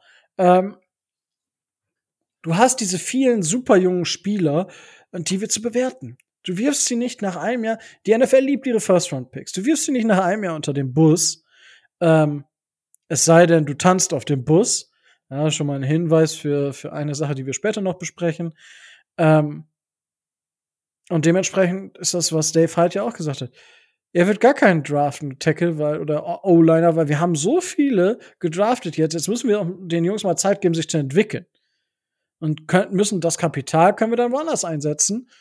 Und wenn sich dann, gucken wir nach zwei, drei Jahren, hat sich das, wenn sich Austin Jackson und Robert Hunt normal weiterentwickeln können, das, kann das ein stabiles Tackle-Duo werden. Kann. Vielleicht draften wir aber auch ähm, Darius Saw oder Rashawn Slater oder Panay Sewell ähm, um, auf Tackle oder dann auf Guard, je nachdem, wie man wohin schiebt. Viele Möglichkeiten, um das zu verbessern. Eine Möglichkeit. Ähm, Edge ist halt noch was da. David Clowney ist ja immer mal wieder ein kleines Thema. Da muss man gucken, was, was, da müsste man wirklich was umstrukturieren. Da muss man gucken, was bringt uns das und so weiter und so fort. Wäre aber definitiv eine Lösung. Aber auch da gibt's bis zu, ich würde sagen, bis zu unserem dritten oder vierten Pick, äh, bis in den ersten 50 auf jeden Fall genug Spieler, die uns weiterhelfen. Ähm, Safety ist so ein Ding, da hätte ich zum Beispiel entweder mit Pick 50 oder mit unserem Third Round Pick, da muss man dann mal gucken, äh, ob er da noch da ist. Andrew Cisco von, ähm, ah, jetzt fällt mir das College nicht ein, aber das ist auf jeden Fall mein Draft-Liebling, ähm, was Safeties angeht. Da hätte man die Möglichkeit, was zu tun. Ähm, gut, habe ich jetzt, äh, das wäre Inside Linebacker. Kommen wir gleich noch zu, aber auch da gäbe es Potenzial in den mit mittleren Runden, um, um was zu machen. Genauso, wie gesagt, auf Edge, Outside Linebacker gibt's auch genug Möglichkeiten. Also ich denke, es, wie dadurch, dass wir so viel Draftkapital haben und dieses Draftkapital ja noch vermehren können, durch Backtrades, durch einen Backtrade, ähm, ist da so viel Potenzial, dass wir uns da theoretisch mit Startern zudecken können. Natürlich, Draftpicks müssen dann auch mal treffen. Und wir müssen unsere Draftpicks build through the draft. Wir müssen diese Spiele auch weiterentwickeln. Und das bringt uns nichts, wenn wir jetzt wieder dick cashen. Und ähm, wir haben halt das Cornerback-Duo jetzt für die nächsten drei, vier, vier Jahre, glaube ich, unter Vertrag. So, Safe Call. Sind bis 20, ich glaube, inklusive 2025 oder ich, entweder inklusive 2025 oder bis 2025 haben wir mit eines der besten Cornerback-Duos. So, da haben wir noch einen jungen Corner. Safety müß, bin ich ja auch Fan davon, dass wir da was machen. Ähm, Edge Defender könnte man draften in den ersten Runden, kann auch direkt Impact haben, muss aber nicht. Ich meine, wir haben ja schon mal oder öfter schon jetzt früh Edge Defender gepickt. Das hat sich bei uns eher weniger ausgezahlt, würde ich sagen. Ich weiß nicht, Micho, was meinst du? So früher Edge Defender, großer Erfolg in Miami? ja, ja, genau, Dean Jordan. Ja, Charles Der Harris. ja, Charles Harris äh, war ja kein Edge Defender. Das war ja so ein Typ Austin Jackson im Prinzip. Das heißt, er war, er, was ich damit sagen will, ist von wegen, das war ein Spieler, der eigentlich vom, vom, vom, von der Fähigkeit her nicht erste Runde war, sondern wo man gesagt hat, er hat das Potenzial, irgendwann da oben zu landen, so wie Austin Jackson ja. halt. Man sagt von wegen, an ah, der okay. Stelle wird er als Tackle nicht gedraftet, aber, ne? Das heißt, du kannst ja. auch, du kannst auch, du kannst auch einen, äh, einen fünf, jemand, der in der fünften Runde offiziell geholt wird, in der ersten Runde sein und sagen, hat ja, er hat eventuell das Potenzial. Ja, stimmt. Ja, nee, und äh, das ist tatsächlich, ähm, Charles Harris hat halt nie die Produkt, Pro Produktion. Man hat immer gedacht, er hat Upside. Und das ist genau das gleiche. Gregory Rousseau äh, ist ja auch so ein Edge-Defender, der hat nur ein Jahr College und das war stark, aber mehr hat man nicht. Und er ist halt noch super roh. Und das ist, erinnert mich immer so ein bisschen an Charles Harris. Ähm, aber gucken wir mal, wie das, äh, wie sich das ausgeht und so weiter und so fort. Aber ich denke, wir haben genug Draftkapital, um viele Positionen abzudenken. Ich glaube nicht, dass wir eine massive Schwäche auf irgendeiner Position haben, weil, und jetzt sagt man nicht, aber Rico, du hast gesagt, die O-Line letztes Jahr, die Wide Receiver, gut, Wide Receiver haben wir schon was getan. Äh, Ryan Becker, äh, du hast so viel gesagt. Ja, ich habe so viel gesagt, aber wir haben da zumindest teilweise schon Verbesserungen gemacht, vorgenommen. Und wir haben noch viele Möglichkeiten durch den Draft eben da Verbesserungen hervorzurufen. Und dann müssen wir einfach mal sehen, was, was passiert, was können wir machen. Und ähm, ja, also ich finde, dadurch, dass wir die Taktik halt, äh, ich finde die Taktik sehr zukunftsgewandt. Also, dass man zumindest immer noch nicht handlungsunfähig ist und nicht wieder seinen Roster auf links ziehen muss, wie wir es ja hatten. Ja, sondern wir haben Bausteine, die müssen wir oder können wir verlängern, müssen nicht. Es ist wenig ersetzbar. Auch Mike Gesicki könnte man in der Theorie gehen lassen.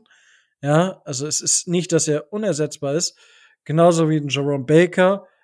Aber man will sie nicht unbedingt gehen lassen.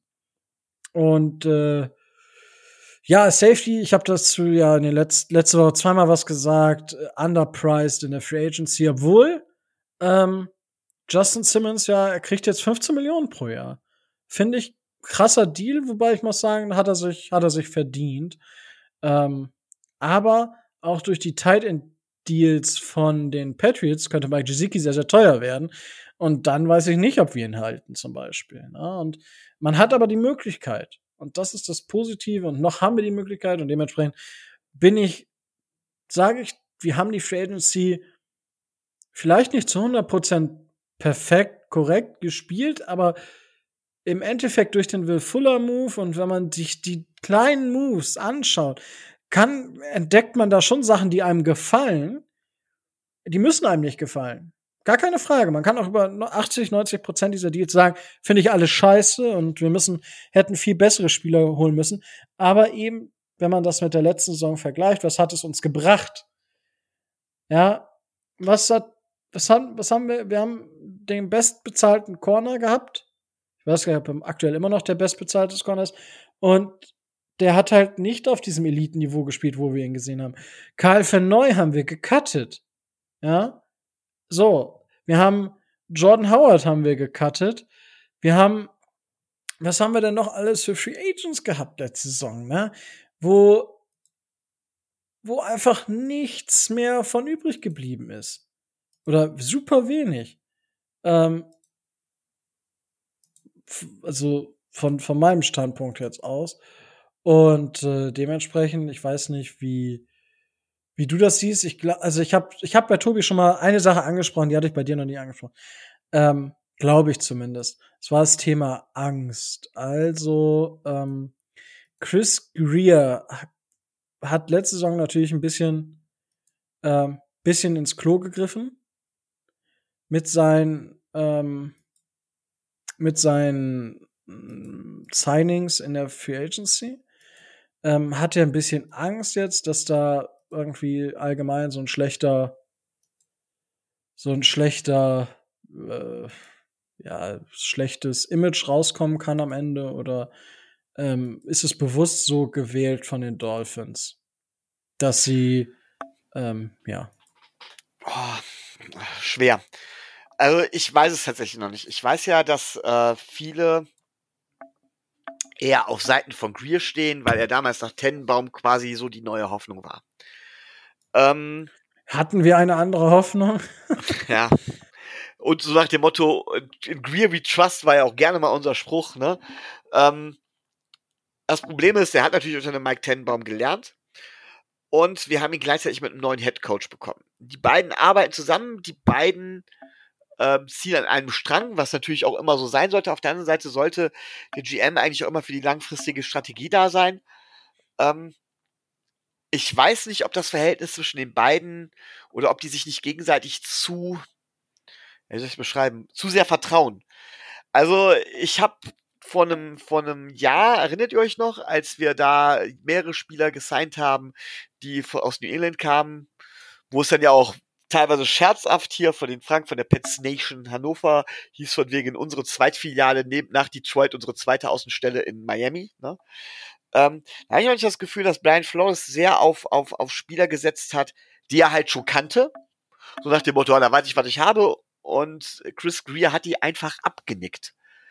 Und es könnte natürlich sein, dass das jetzt so ein bisschen zu einem Bruch geführt hat, äh, als man dann festgestellt hat, es hat nicht so gelaufen. Und dass man sich da vielleicht nicht ganz einig war. Aber das ist jetzt alles Kaffeesatzleserei. Eins ist klar, hat Chris, wenn Chris Greer Angst hat, ist er der falsche Mann. Und das glaube ich auch nicht, dass er wirklich Angst hat, weil äh, das bringt ihn einfach nicht weiter. Also es kann viele Gründe geben, warum es jetzt anders anders läuft. Das war jetzt eine Theorie und so ein bisschen Stochern und äh, äh, wildes Herumgerate, aber viel mehr können wir dazu glaube ich nicht sagen. Ja, also gut. Äh, weil ich habe jetzt mal nebenbei äh, mal geguckt, okay, wir haben Byron Jones, der ist noch da aus der letzten Free Agency. Ähm, Eric Flores ist auch noch da. Shaq Lawson, weg. Ähm, gut, F äh, Fitch Dallum ist noch da. Kyle Van Neu, weg. Hat vier Jahre 51 gehabt. Äh, Camus Grugy Hill, okay, hatte nun einen Jahresvertrag. Ist aber auch nicht geresigned worden. Äh, geresigned worden. Jordan Howard haben wir gecuttet. Ted Karras ist nicht mehr da.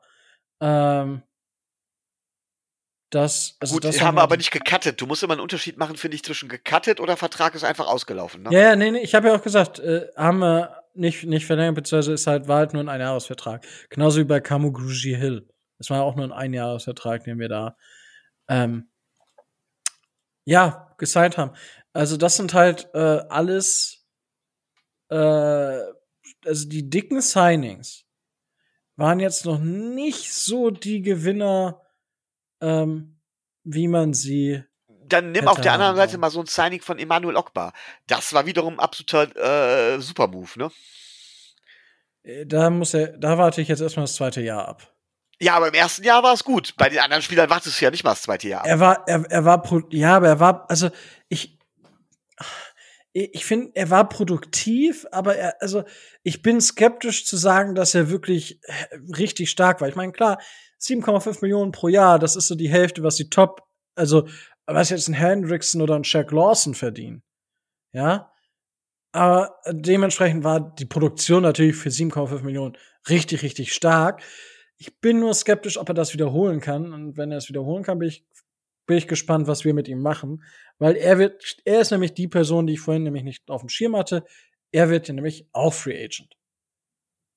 Weil er nur einen Zweijahresvertrag hatte unterschreiben. Oder unterschrieben hat. So, und äh, das zu, zu den Free Agent. Dementsprechend glaube ich halt, dass wir jetzt langfristig gucken und dann einfach mal schauen, was passiert, wie wir es hinkriegen. Und ähm, ja, einer, der es vermutlich nicht mehr hinkriegen will, äh, hinkriegen wird in nächster Zeit, ist Sire Wilson. Wir haben äh, für Sire Wilson ja getradet, also wir haben einen diesjährigen Siebtrunden-Pick abgegeben und den nächstjährigen Siebtrunden-Pick der Titans bekommen.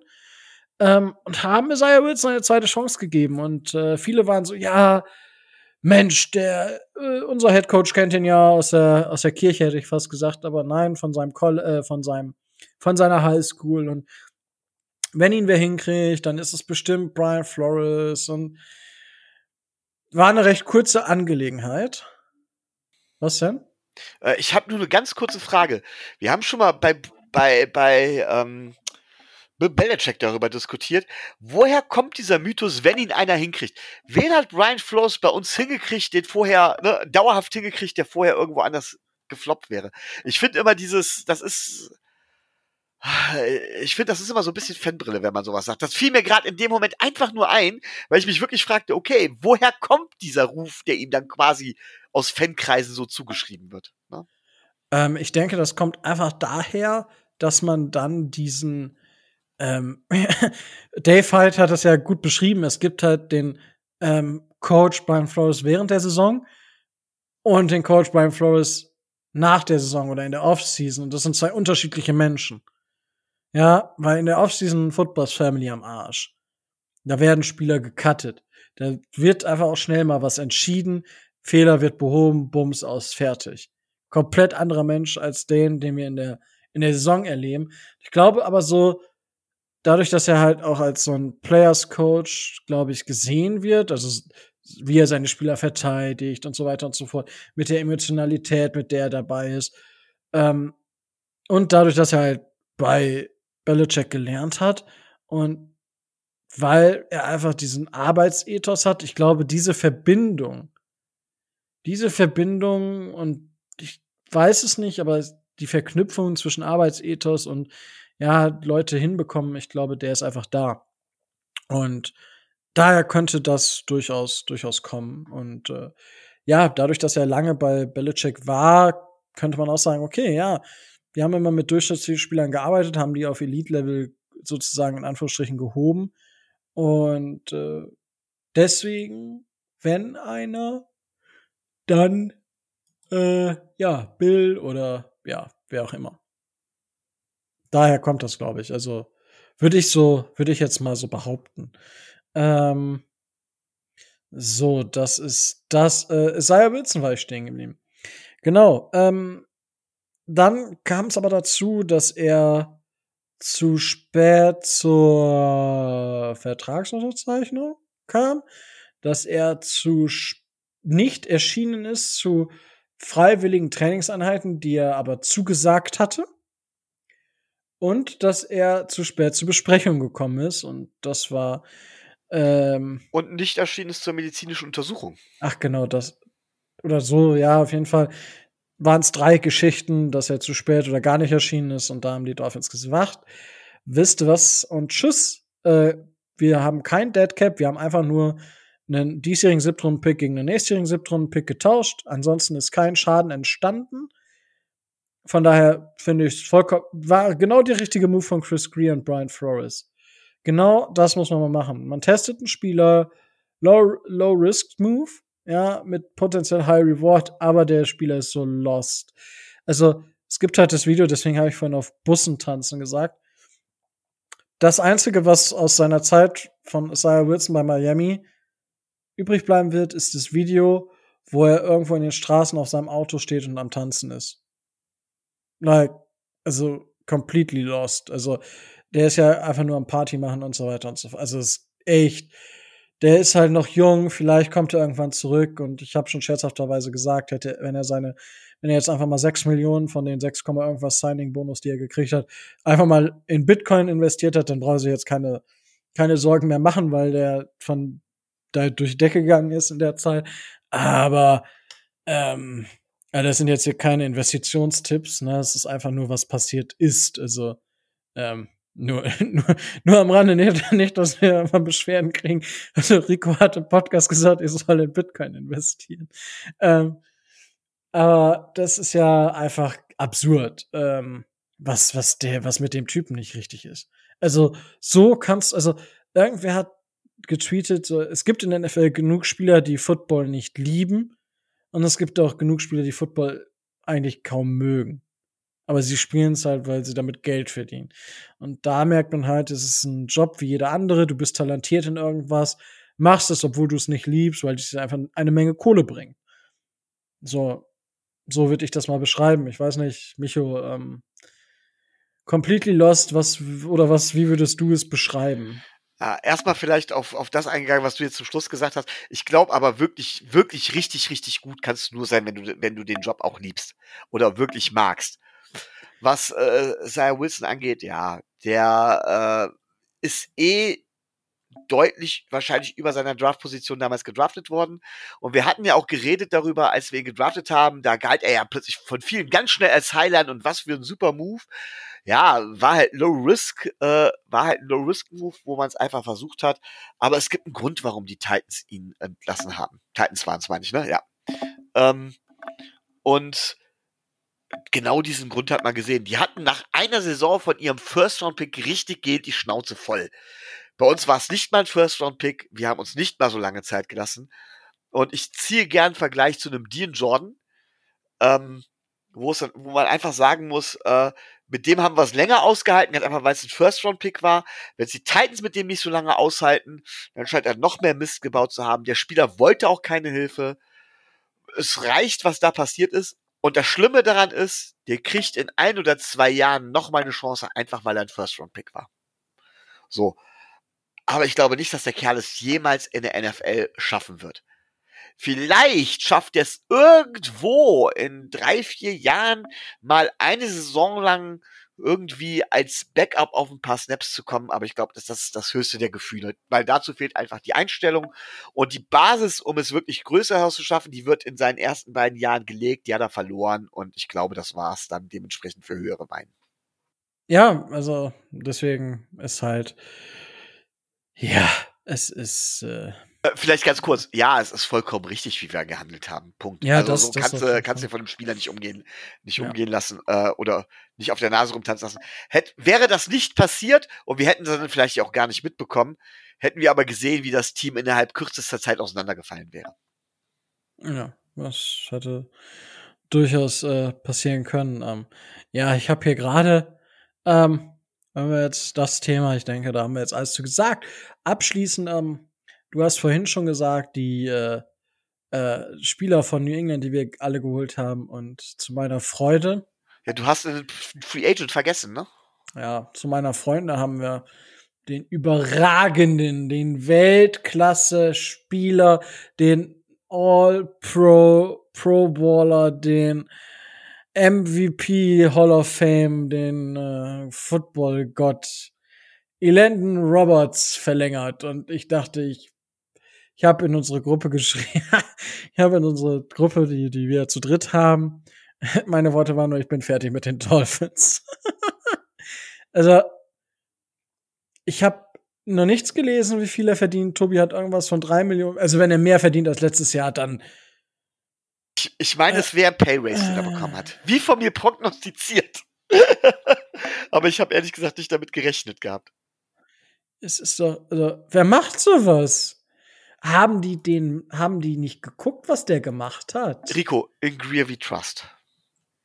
Ja, aber nicht in Elan Roberts we trust. Also, oder denken wir jetzt, der war jetzt verletzt und deswegen wird es, also, äh, äh, ich verstehe es doch nicht. Er, hatte zwei, drei, zwei gute Spiele und der Rest war halt richtig, also zwei von elf oder dreizehn. Er hatte nicht die ganze Saison gespielt, weil er war auch verletzt. Oh Wunder, oh Wunder. Aber äh, der, der Typ, wenn ich mir das PFF-Chart angucke und ja, wir wissen alle, PFF-Charts sind nicht das, sind nicht alles. Nein, ist es nicht. Er hat eine Overall Grade in der Defense von 29,3. Er war der schlechteste Linebacker. Ja, man sieht, dass er ein Sechs-Runden-Pick war. Sorry. Aber also er hatte eine gute Saison, das war 2018. 2019 war es schon nicht, da war es okay, da war er durchschnittlich. Aber da hatte, ja, weiß ich auch nicht. Aber die erste Saison war solide, danach war es schlecht. Dann war er gut, schlecht, äh, gut, solide und jetzt wieder schlecht. Vielleicht kommt jetzt wieder, vielleicht kommt jetzt ein Breakout hier und er rasiert komplett und oh mein Gott, ich werde nicht mehr wissen, was passiert, weil er einfach episch gut ist, aber hm, weiß er nicht. Mir hat er halt, es gibt so zwei, drei Plays gegen, gegen die Raiders war er gut und gegen die Chargers war er gut, ja. Gerade gegen die äh, Chargers hatte er dieses Display, wo er den Vorblocker in den Running Back, äh, Running Back reinblockt und äh, richtig starkes Play. Da hat er auch gut gegen den Lauf gespielt. Dann gegen, gegen die Jets war nicht schlecht, okay. Äh, aber der Rest war halt wirklich einfach, also er war in einigen Spielen gut, aber er war der Rest der Saison einfach nicht zu gebrauchen. Und das hängt auch, also das Problem, was wir hatten am Anfang der Saison, ist ja, dass Jerome Baker auch nicht auf dem Niveau gespielt haben, wo wir ihn eigentlich gesehen haben. Und er hat einfach nicht auf dem Niveau gespielt, wo ihn irgendwer gesehen hat. Also es war, also wenn ich da noch von Niveau sprechen darf. Und ja, bevor jetzt irgend, es gibt, ja, aber Rico, kannst du es besser? Nein, ich kann es nicht besser, aber ich kriege auch keine zwei Millionen dafür, dass ich das mache. So, also. Drei, drei. Ja, wenn er jetzt drei kriegt, dann drei. Ja, also die, äh, weiß, ich verstehe es nicht. Und ich meine, das ist, ich, ich, nein, ich, er hat, wenn er attackiert wurde, er hat 24 Targets gesehen als äh, in, in Coverage. 24 Targets, 19 wurden gefangen, das sind 80 Prozent ungefähr. Ja, es, da wurden 256 Yards draus erzielt. Okay, nur ein Touchdown, herzlichen Glückwunsch. Aber ein Passer-Rating, wenn ich jetzt das Passer-Rating einfach nur als Zahl mal reinnehme von 125. So, das kann er. Gegen den, gegen den Lauf war er zwei Spiele gut. Also zwei Spiele war er auf richtig gutem Niveau. Zwei Spiele war er gut und der Rest war schlecht. Und für vier gute Spiele gegen den Lauf jemandem drei Millionen zu bezahlen. Hm. Mutig. Also da sage ich echt äh, Respekt. Ähm, natürlich. Dann hat Gray ja definitiv keine Angst, da haben wir doch die Antwort. Ja, ich sehe es schon. Also, aber ich meine, gut, Targets ist auch immer so, wenn er gut gecovert hat, wird er in der Regel nicht angeworfen, okay. Aber, also die Target, dass er 80% zulässt, ist halt, puh. Und er war immer schon auf diesem Niveau. Also es ist für ihn wirklich ein Durchschnittswert. Und er wurde halt einfach gemolken in der letzten Saison, was das angeht. Ähm, Ansonsten, er ist kein Pass-Rusher. Ja, er ist, hat zwar immer gute Grades, zum Beispiel PFF auf, als Pass-Rusher, aber auch nur, weil er, er hat prozentual, ist das gut. Er hat 34 Pass-Rushing-Snaps und 8 Pressures. Das ist gut, aber eben nur, weil er durch das Scheme bedingt dann durchkommt, weil da niemand mit rechnet oder durch das Scheme frei, ge frei geblockt wird. Ja, ein bisschen Amerikaner Move hier rein, so ein bisschen, ähm, ja, aber es ist, Ey, ich. Ja, also es wird nicht mein Lieblingssigning sein. Elan Roberts kriegt ein weiteres Jahr, um mich zu überzeugen. Ich hoffe, dass er das Jahr nutzt, um mich zu überzeugen davon, dass ich nicht in einem Jahr wieder hier sitze und mich ärgere oder in spätestens nach Woche drei mich frage, warum dieser Typ immer noch bei uns auf dem Raster ist und wir nicht irgendeinen undrafted Free Agent dahinstellen, weil er es vielleicht besser kann. Es bietet mir auf jeden Fall viel Rage-Potenzial für die nächste Saison. Ja, also ich finde es gut, dass Chris Gee auch an meinen Puls denkt, dass das nicht so eine zähe Veranstaltung ist, sondern weißt du, dass so ein bisschen Pep auch dabei ist. Aber gut, äh, ich bin ja grundsätzlich kein Fan von ihm. Wie siehst du denn das Resigning von Elandon Roberts? Ich bin überhaupt kein Fan von Elandon Roberts. Wie du dich vielleicht dran erinnerst, habe ich schon das Signing damals kritisiert. Ich kritisiere auch jetzt das Resigning aus ähnlichen Gründen wie du. Ähm, äh, ich versuche jetzt trotzdem mal die andere Seite zu nehmen, um dir nicht äh, einzunehmen, um dir nicht ganz einfach immer nur nach dem Mund zu reden. Ich meine, er war Captain. Ich meine, war er Defense Captain oder Special Teams Captain? Ich weiß es gar nicht genau. Er war auf jeden Fall für einen Bereich war er Captain. Und das wirst du halt nicht ohne Grund. Und das entscheiden halt Leute, die mehr Ahnung mit kleinen Finger von Football haben, als wir alle zusammen und die Landon Roberts täglich sehen. Das ist das, wo ich sage, okay, das Signing kann gut sein. Ansonsten stimme ich dir vollkommen zu. Also ich halte Landon Roberts für einen Spieler unteres Niveaus, der tatsächlich auch jungen Spielern dann wieder von der Entwicklung her im Weg steht. Ähm, ich frage mich da wirklich von wegen, warum, wieso, es musste nicht sein. Ähm, wie gesagt, vielleicht hat er den auch den von mir prognostizierten Pay-Race bekommen. Und ich kann mir das, das ist jetzt tatsächlich eine Vermutung, ich kann mir das nur so erklären, dass er zu Brian Flores ein echtes Vertrauensverhältnis hat. Das, weswegen auch Team-Captain ist und Brian Flores sagt von wegen, er setzt meine Vorgaben halt eben auf dem Feld um. Und so einen Spieler brauche ich halt einfach, äh, um, um das Team zu führen. Das ist der einzige Grund, den ich mir dafür vorstellen kann. Meiner Meinung nach können es auch keine Leistungsgründe sein, warum man ihn verlängert. Ja, aber äh, ich muss eine Sache sagen. Ich wurde ja heute auf Twitter dafür beleidigt, dass ich habe mich ja tatsächlich wer unter einem Tweet von Omar Kelly, wo ich gesagt habe, oh mein Gott, schlechtestes Resigning der NFL, äh, als Idiot beschimpft, als ich ihm erklärt habe, warum ich das so sehe oder wer das so sieht. Also ich habe dann natürlich auf Analysten auch äh, verwiesen dass nicht nur ich das, aber tatsächlich sind einige in der amerikanischen Community finden das Signing gut. Also, ich weiß nicht, ob das so ein deutsches Phänomen ist bei uns, wo wir sagen, ich habe bisher keinen in der deutschen Football Community, der deutschen Miami Dolphins Football Community gesehen, der das Signing gut findet. Positive Nachrichten kamen immer nur aus dem amerikanischen Markt, wo ich mir denke, okay, hey, habt ihr da irgendwo ein Geheimnis? Äh, ja, keine Ahnung. Finde ich schwierig, muss ich sagen. Also ich, keine Ahnung, wie die, ähm, ähm, wie die Leute darauf kommen. Also das ist echt so ein Ding, der, der, ja, ich will nicht sagen der Unmöglichkeit, aber ja, äh, keine Ahnung. Also ich scroll gerade durch Twitter, weil ich hatte was gelesen, aber es war nicht so. Ähm ja, T.Y. Hilton hat anscheinend eine Menge Geld auf der Straße liegen lassen, nur um wieder bei den Colts zu spielen. Ähm Finde ich interessant. Muss man mal gucken, ähm, wie viel er nachher wirklich verdient, aber schauen wir mal. Ähm ja, so, ähm, ich gucke jetzt gerade mal in unsere Timeline. Was haben wir denn jetzt noch? Ha hast du ein Thema, was du jetzt unbedingt besprechen willst? Nö, also ähm, tatsächlich, meine Frage wäre halt gewesen, aber die haben, meine Fragen haben wir schon geklärt zum Thema Draft. Du bist da auch noch nicht so fit. Ich hoffe, dass ich dann endlich in der nächsten Woche irgendwann, äh, da sind ja Osterferien, auch wenn es keine. Ruhetage über Ostern gibt, werde ich es aber vielleicht trotzdem schaffen. ähm, ähm, groß, dass man Fehler zugeben kann, sage ich jetzt einfach mal dazu als Statement. Aber ähm, vollkommen. Also das, also ja, an der Stelle. Wir sind kein Politik-Podcast und man ja, kann aber sicher das, über, das, über Politik streiten, aber Fehler an der Position groß zu geben, zuzugeben und das rückabzuwickeln, ziehe ich den Hut vor, habe ich einfach ganz, Respekt vor. Ganz, ganz großes Kino. Würde aber, einigen Leuten in dieser Riege auch sehr, sehr gut stehen. Das zu tun. Ja. Aber gut. Aber um, um, um da zurückzukommen, da werde ich dann vielleicht auch endlich dazu kommen, mich um den Draft zu kümmern. Die Frage ist, ob Rico für mich seinen Draft-Heft, den Redaktionsschluss ein bisschen nach hinten schiebt, damit ich vielleicht doch noch ein paar Late-Round-Picks oder was zu Draft-Strategien schreiben kann, weil das habe ich mir tatsächlich für nächste Woche vorgenommen. Aber da muss ich dann halt eben den Chefredakteur hier mal um Erlaubnis bitten. ja, äh, ich glaube, also normaler, du hast noch drei Stunden. Na, also äh, alles gut, weil dadurch, dass ja so viele, ähm, also ich muss wirklich gucken, ob ich überhaupt alle, ähm, also ich werde wahrscheinlich alles schaffen.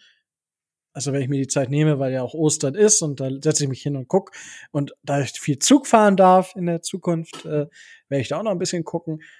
Dementsprechend ist Redaktionsschluss sowieso noch ein bisschen später, aber äh, wir haben gesagt, ähm, ich habe es tatsächlich hier nicht drinstehen, aber ich meine, wir haben gesagt, in zwei oder drei, in zwei Wochen ist irgendwann, in zwei Wochen, zweieinhalb Wochen sollte das Ding rauskommen, so ungefähr. Okay. Ja, ich werde mir Mühe geben, ich verspreche nichts.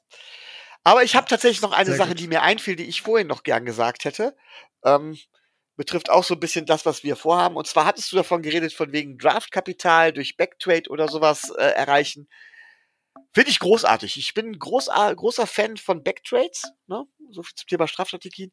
Aber wir haben ja auch dieses Jahr wieder unseren, unseren Fan-Mock-Draft, wo es ja letztes Jahr die erste Ausstattung gab. Und man hat letztes Jahr schon gemerkt, ja, es gibt, du brauchst aber einen Trade-Partner. Und der ist gar nicht so einfach zu finden für das, was du dann dementsprechend haben willst, für den entsprechenden Value.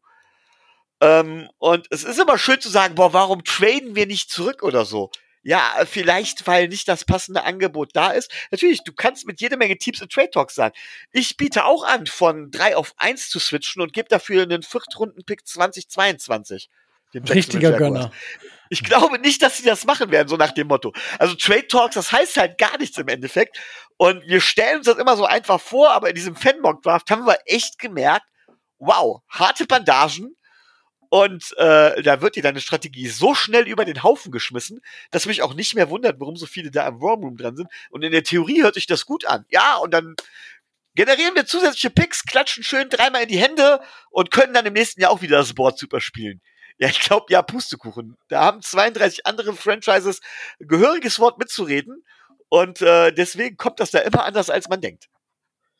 Äh, richtig, also da war, also ich war ja so ein bisschen im Hintergrund auch aktiv. Ähm, aber es sind halt zum Teil, machst du auch Deals fix und sagst, okay, äh, dein Pick ist in drei Picks, sag ich mal, also gerade ist Pick 12, du hast Pick 15, äh, ich pick an 22, keine Ahnung, das sind jetzt rein fiktive Zahlen. Ähm, wenn jetzt kein Wide Receiver mehr gedraftet wird, weil ich noch an zwei ein Interesse habe, ähm, dann können wir, wenn an Pick, wenn Pick 14 ist, können wir den Trade machen. Wenn jetzt aber ein Wide Receiver noch gepickt wird, dann äh, nicht. Oder wenn zwei Wide Receiver gepickt werden, dann nicht. Dann ist der Deal vom Tisch. Solche Sachen gibt's ja auch. Und das habt, ihr das wirklich gehabt? Ich meine, ich habe das ja nicht mitbekommen, weil ich ja die ganze To Zeit Tobi hatte das äh, mit äh, Frank von den. Von 49ers, glaub ich. okay. Ähm, ich glaube, die hatten so ein, ich hatte, weil ich hatte ja auch für zwei Teams, glaube ich, gedraftet. Ich hatte auch so ein Deal, wo ich gesagt habe, okay, den Deal finde ich gut, aber ich möchte erst noch mal die nächsten zwei Picks abwarten, weil ich da erwarte, dass die Teams auch die gleichen Needs abdecken und dann, ja, und dann ist halt okay, ja, nee, machen wir nicht. Ähm, ich muss, ich muss meinen Pick selber nehmen, weil ich kann da nicht, ich muss, ich muss den Spieler nehmen, den ich da für richtig halte. Der wird später nicht mehr da sein. Vor allem, wenn man dann halt später noch mal mit den Leuten so dann, ah, okay, kommt halt, kam halt auch manchmal das, das Feedback so, hey, okay, ja, den, den Spieler wollte ich da auch picken, wurde gesagt, okay, habe alles richtig gemacht, ähm, sozusagen den, den Value richtig eingeschätzt für den Spieler und dann auch gesagt, okay, für das, was ich als, ähm, als Gegenwert bekomme, ist, da, ist mir der Spieler lieber als das, was ich bekomme. Und das ist schon, macht schon Spaß. Also ich bin wirklich gespannt, ähm, wie, wie das dies Jahr abläuft, weil wir haben ja eigentlich, glaube ich, für jede Franchise, glaube ich, äh, wen, da darf Tobi sich dann noch mal äh, noch mal äh, den, mit den Leuten abstimmen und dann werde ich auf jeden Fall im Hintergrund dir ja so ein bisschen assistieren dürfen, um da mal und dann halt die, die Sachen klar zu haben, nicht, dass da viel durcheinander geht. Und das wird auf jeden Fall eine richtig, richtig, richtig geile Veranstaltung. Äh, Wir haben, schon, wir haben schon Ideen für das übernächste Jahr, die können wir dieses Jahr nicht umsetzen, aber wenn das klappt, dann wird das von Jahr zu Jahr fetter und dann kriegt ihr nämlich genau sowas auch live mit quasi. Ja, äh, was heißt live? Oder kriegt ihr da Mitschritte mit? ja, da müssen wir echt mal gucken. Ähm, aber das, ko das kostet ordentlich Zeit und ordentlich Manpower dann dementsprechend. Da müssen wir sehen, wie wir das dann dementsprechend schaffen. Dieses Jahr wird es noch nach dem altbewährten Format sein. Aber das fiel mir halt gerade eben zum Draft ein, weil in der Theorie Ja. hört sich das alles super gut an.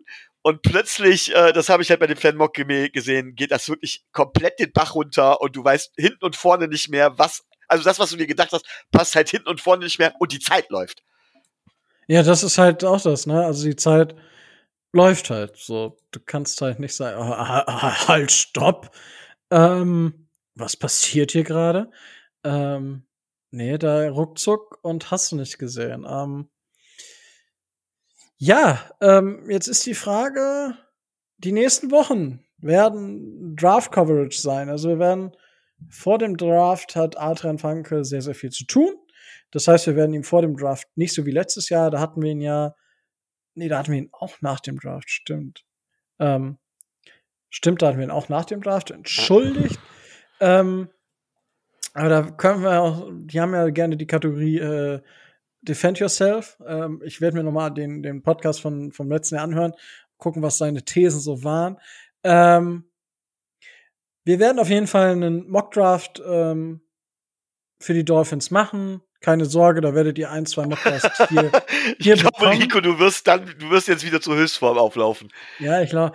Ähm, und wenn ihr Fragen zum Draft habt, allgemein, wenn ihr Fragen zu besonderen zu Spielern habt, wo ihr sagt, hey, ich habe da was geguckt oder ich habe nur was gelesen, sagt mal was zu dem Spieler.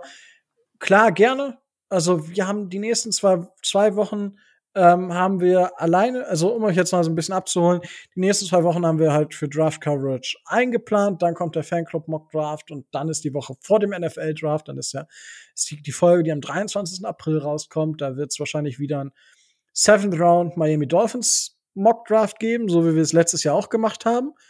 Und ähm, von mir wird's nebenbei noch, ähm, vielleicht nicht über Podcast, das muss, muss ich noch mal gucken, einen First Round Mock Draft definitiv geben. Vielleicht werde ich auch über drei Runden gehen. Werde wieder eine kleine Spendenaktion zum First Round Mock machen von meinem, ähm, so wie ich es letztes Jahr auch gemacht habe. Ähm, diesmal aber ein bisschen anders und diesmal auch offiziell, nicht nur in der Dolphins-Gruppe.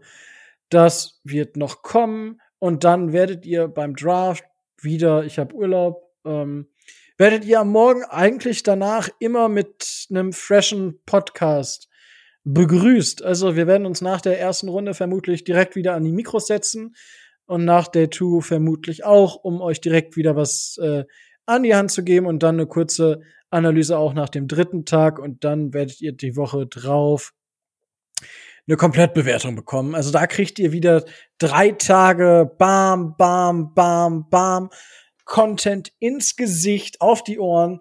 Also genau das, was ihr wollt. Ja, uns drei äh, Laberlappen ähm, hier äh, jeden Tag zu hören. Das ist es, was ihr wollt. Wir wissen es doch auch. Also wir wissen doch, dass ihr es wollt. Ja, ähm, ja, ein Spruch, den man grundsätzlich ja, in so einem Zusammenhang durchaus sagen kann. Äh, an so anderer Stelle ist er definitiv unangebracht. Ähm, ich habe nämlich jetzt gerade noch eine Sache gesehen, die Isaiah Wilson betrifft. Und zwar ist es so, dass im Januar Isaiah Wilson verhaftet wurde. Also er wurde verhaftet, weil er vor der Polizei mit 140 Meilen pro Stunde geflüchtet ist und er hatte Drogen in seinem Auto. Hey, cooler Typ. Das ist jetzt wohl rausgekommen und ich denke, Isaiah Wilson sollte sich professionelle Hilfe holen. Ja, Micho. Apropos Polizei, ähm, wie froh bist du, dass wir nicht einen Megatrade wie die Sean Watson eingetütet haben, wenn du davon ausgehen kannst, dass er jetzt vielleicht ein oder vielleicht eine Saison lang sogar nicht spielen darf oder so? Ich, ich, ich möchte zu dieser ganzen Sache eigentlich nur sagen, dass mir die, die, das, ich weiß nicht, ob das wahr ist, was da erzählt wird. In jedem Fall tun mir die Frauen leid. Also, wenn er das gemacht hat, was er gemacht hat, dann sollte er in keinem Fall mehr in der NFL spielen, dann wird er auch, dann kommt er in den Knast. Ja, weil, also das ist ja nicht nur einmal. Und wenn das wahr ist, dann, ja, dann bin ich froh, dass wir Ja, nichts. also vielleicht sollten wir, es gibt vielleicht Leute, die es nicht mitbekommen haben. Ja. Ne, Also die Sean Watson hat wohl Frauen nicht nur sexuell genötigt, sondern er hat quasi, äh, ja, das grenzt eigentlich, kann man, muss man sagen, es ist eine Art von Vergewaltigung, die er gemacht hat. Er hat sie zu sexuellen Handlungen gezwungen. Es sind insgesamt mittlerweile 22 Anklagen von Frauen eingegangen. Wenn ich das ja, richtig ist im Kopf echt. hab. Ja, also, äh, Also unterste Schublade. und vor allem, also, ich habe nur zwei, drei Sachen gelesen und dachte so, Alter, holla die Waldfee, Ja, es ist also bei? Massagen Also, und er hat halt die wirklich, er hat verlangt, dass die sexuelle, er hat sie bedroht, wenn sie dann nicht dementsprechend ihm sexuell gefällig sind. Oh, es ist so ekelhaft. Also, boah, also ich bekomme da, also ich habe gerade wirklich eine Gänsehaut, weil, weil ich mich davor ekelhaft. So ekel, Spieler möchte ich auf Menschen jeden sowas Fall nicht machen. bei uns haben. Und Nein. ich glaube tatsächlich nicht. Also, es mag vielleicht, es, man sagt immer im, zu, äh, im Zweifel zugunsten des Angeklagten, es mag durchaus sein, äh, dass manche Sachen davon vielleicht sogar übertrieben sind. Aber ich glaube, wenn 22 Frauen diese Geschichten relativ unabhängig, also was heißt unabhängig voneinander, aber, aber diese Geschichten so bestätigen, glaube ich nicht, dass sie aus der Luft gegriffen sind. Bei ein oder zwei Geschichten kann man oftmals fragen, hm, was steckt dahinter? Da bin ich auch immer einer, der sagt von wegen ganz, ganz vorsichtig. Ne? Da wird auch gerne mal was behauptet, was so nicht stimmt. Ähm, aus diversen Gründen. Aber bei der Masse muss ich ganz ehrlich sagen, die schon Watson möchte ich nicht in Miami sehen. Ähm, ja, es ist halt, also, weswegen. Er passt eher zu Robert also, Kraft. Wow, ja, genau, das ist also.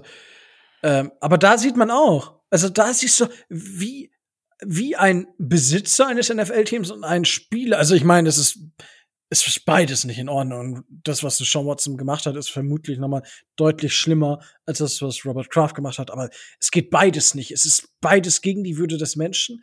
Es, Frauen, also so zu behandeln geht nicht. Es ist ekelhaft. Es ist, solchen Menschen kann man eigentlich nur regelmäßig die Fresse polieren. Also ich, ich bin, oh nee. Und vor allem, also warum ich sage, noch ein bisschen, ähm, weil es gibt immer noch diese Verknüpfung zwischen dem ähm, Richter, nicht zwischen dem ähm, hier Staatsanwalt, zwischen dem Anwalt, äh, der das Ganze betreut, der ist wohl der Nachbar von dem Besitzer der Texans. Ähm, ich hoffe, ich hoffe einfach, dass das kein ausgedachtes Spielchen ist. In dem Fall würden mir die Frauen immer noch leid tun, weil sie massiv ausgenutzt werden. Also in jedem Fall ist es was, was nicht geht und eine Sache, die wir in im einen, die, nein, sowas geht nicht. Sowas, wir sind im 21. Jahrhundert angekommen. Ja, wir sollten uns vernünftig behandeln. Äh, es, oh, ich kann gar nicht so viel fressen, wie ich kotzen will, wenn, wenn das wahr ist. Äh, das, das, das geht einfach nicht. So, warum? Also, ich verstehe es nicht. Warum tut ein Mensch sowas? So, ich meine, du bist ein fucking NFL Quarterback. So, warum tust du sowas? Du könntest, du könntest das doch auch alles auf normalem, legalen Weg haben. Warum tust du so eine Scheiße? Warum tust du Frauen sowas an? Warum tust du Menschen sowas an, die für ihr Leben lang traumatisiert sein können oder traumatisiert sind? Ja, auch diese Folgen von solchen Sachen. Ja, es ist doch, es ist doch, wenn, wenn ich Masseuse bin und mir passiert sowas, oder wenn ich Masseur bin und mir passiert sowas, äh, ich kann das doch, ich kann das doch kaum mehr ablegen. So, das könnte doch jetzt wieder und wieder und wieder passieren. So, die, dieses Trauma, was da entsteht, also, nee, also, mir, mir platzte auch so ein bisschen, also, ihr hört es vielleicht, also, ich, nee, also, nee, einfach, nein. Ich kann da gerade auch nicht. Ich glaube, das ist ja einer Meinung und gut ist. Ja, ähm, richtig. Ähm, ich habe äh, gerade nämlich noch eine andere Nachricht äh, bekommen, beziehungsweise hat es sich bestätigt. In, also einer aus den Dynasty liegen die Jason Taylor, also die Don Schuler ist grundsätzlich ein bisschen aktiver, aber jetzt gerade wachen die Jason Taylor Jungs auch so ein bisschen auf. Und zwar ähm, ist es so, dass die Miami Dolphins 2020 wohl wirklich sehr, sehr stark an Clowney interessiert waren. Ähm und jetzt äh, ist man anscheinend ja wieder in Gesprächen. Schauen wir mal. Ähm wer kommt drauf an, wie viel, wie viel. Also ich finde, äh, er hat halt keinen Sack gehabt. Deswegen kann er nichts, nichts, äh, nichts. Er war, er war äh, letztes Jahr ein Free Agency Bust, sagen wir es mal ganz klar. Naja, gut, er hat halt nicht produziert, aber er war halt nicht schlecht, so. Er war wieder verletzt, meine ich auch. Er hat ja, nicht produziert nicht und er hat die Defense auch nicht wirklich weitergebracht. Also irgendwie, und ich muss ganz ehrlich sagen, der Spieler hat schon mal bei uns abgelehnt zu spielen. Er hat da nicht an uns geglaubt. Äh, der Spieler ist bekannt dafür, dass er relativ viel cashen will. Ich sag von wegen, boah, verschwend die Zeit nicht mit dem. Ich will ihn gar nicht bei uns haben. Bin ich ganz ehrlich. Qualitativ ist es wieder eine ganz andere Geschichte, wobei ich glaube, dass er da auch ganz extrem nachgelassen hat. Aber. Äh. Die Jets haben übrigens einen neuen Spieler gesigned, einen Edge Rusher. Es ist nicht David Clowney, sie haben Vinnie Curry Ah, Ähm, okay. unter Vertrag genommen. Ähm, wir haben ja Lawrence Guy, war ja bei uns im Gespräch. Ähm, ich lese gerade, ähm, ich weiß nicht, ob das valide ist, aber ein, ja, ja, okay, Zach Cox äh, von ESPN, nee, von New England, Beatwriter von New England. Ähm, Lawrence Guy und die Patriots stehen kurz vor einem neuen Vierjahresvertrag. Ähm, ja, gut, Vinnie Curry ist, ist der Defensive End, der bei den Eagles war. Gut, da kommt halt Joe Douglas her. Da ist die Verbindung auch da. Ähm, das dazu. Äh, Melvin Ingram hat einen Besuch bei den Chiefs. Das lese ich hier gerade noch so. Das sind, ähm, ja. Und ansonsten eine Sache, ich, die, vor die ich, über die ich gerade noch gestolpert bin. Ähm, wir haben ja gesagt, die Miami Dolphins haben super viele Spieler von den New England Patriots geholt, ne? Ähm, und jetzt gucken wir uns aber mal die, die Patriots an. Kyle Neu ist zurück. Ja, gut. Äh, Rack- Ob du den als Rackon- Patriots oder als Miami-Spieler jetzt siehst, ja, aber, aber jetzt, jetzt sagen wir mal so, Raquan McMillan ist da. der aber von den Raiders kam. Ja, gut. Devin Gottschall ist da. Also, die, die Gruppe kommt da äh, wieder zusammen und also es ist halt wieder Bullshit-Bingo, was da vom Feinsten. Ähm, Devin Gottschall hat es als No-Brainer äh, tituliert, für die New England Patriots zu spielen. Ähm, für den, äh, ja, Argument, für einen, für den greatest Coach, möglicherweise den greatest Coach of all time äh, bei den Patriots zu spielen. Das waren die Worte von Devin Gottschall. Ähm, Kyle Neu hat sich so ein bisschen, ist ein bisschen salty und äh, ja, und natürlich Kyle Neu wurde gefragt, ob er einen Chip on his shoulder, das ist ja dieser typische Begriff, Chip on his shoulder hat, äh, gerade wenn er gegen die Dolphins spielt, meint er nur sure, we will see. Es ist, äh, ja, wieder viel, viel Bullshit-Bingo, was da passiert. Und schauen wir einfach mal. Gut, so, ich gucke hier noch mal äh, in Twitter, wenn du nichts hast, ich, ich weiß nicht. äh, Ich, Ich glaube, das war's. Ah, auch schon wieder äh, gut, äh, gut was weggelabert. Ähm, wunderbar. Gut, dann äh, würde ich sagen, äh, war es mir wieder eine Ehre. Es hat mir super viel Spaß gemacht, auch wenn dieses, wenn der Tag heute nicht so super war und die Themen zum Teil jetzt in den Roberts und gut, das mit Sean Watson, da muss ich jetzt nicht noch weiter drüber reden, nicht ganz so schön sind, aber macht natürlich immer Spaß, über die NFL zu sprechen. Ähm, ihr kennt das Spielchen. Uns kann man jetzt auch auf Patreon unterstützen, wie am Anfang der Folge schon gesagt. Ähm, Link gibt's in der Videobeschreibung beziehungsweise in den Show Notes. Äh, ja, unterstützt uns da, wenn ihr Fragen dazu habt. Meldet euch einfach bei uns. Wir erklären euch das ganz gerne, ähm, wie das funktioniert, ähm, was ihr vielleicht davon haben könntet. Das, dazu haben wir vor zwei, drei Wochen ja schon mal was gesagt. Ähm, hört da gerne noch mal rein, dann wisst ihr auch noch mal genauer Bescheid. Und das ist das. Wenn ihr und das, darüber freuen wir uns mindestens genauso, über einen Daumen hoch bei unseren YouTube-Videos, ein Abo dalassen auf sämtlichen Plattformen, wo wir zu finden sind.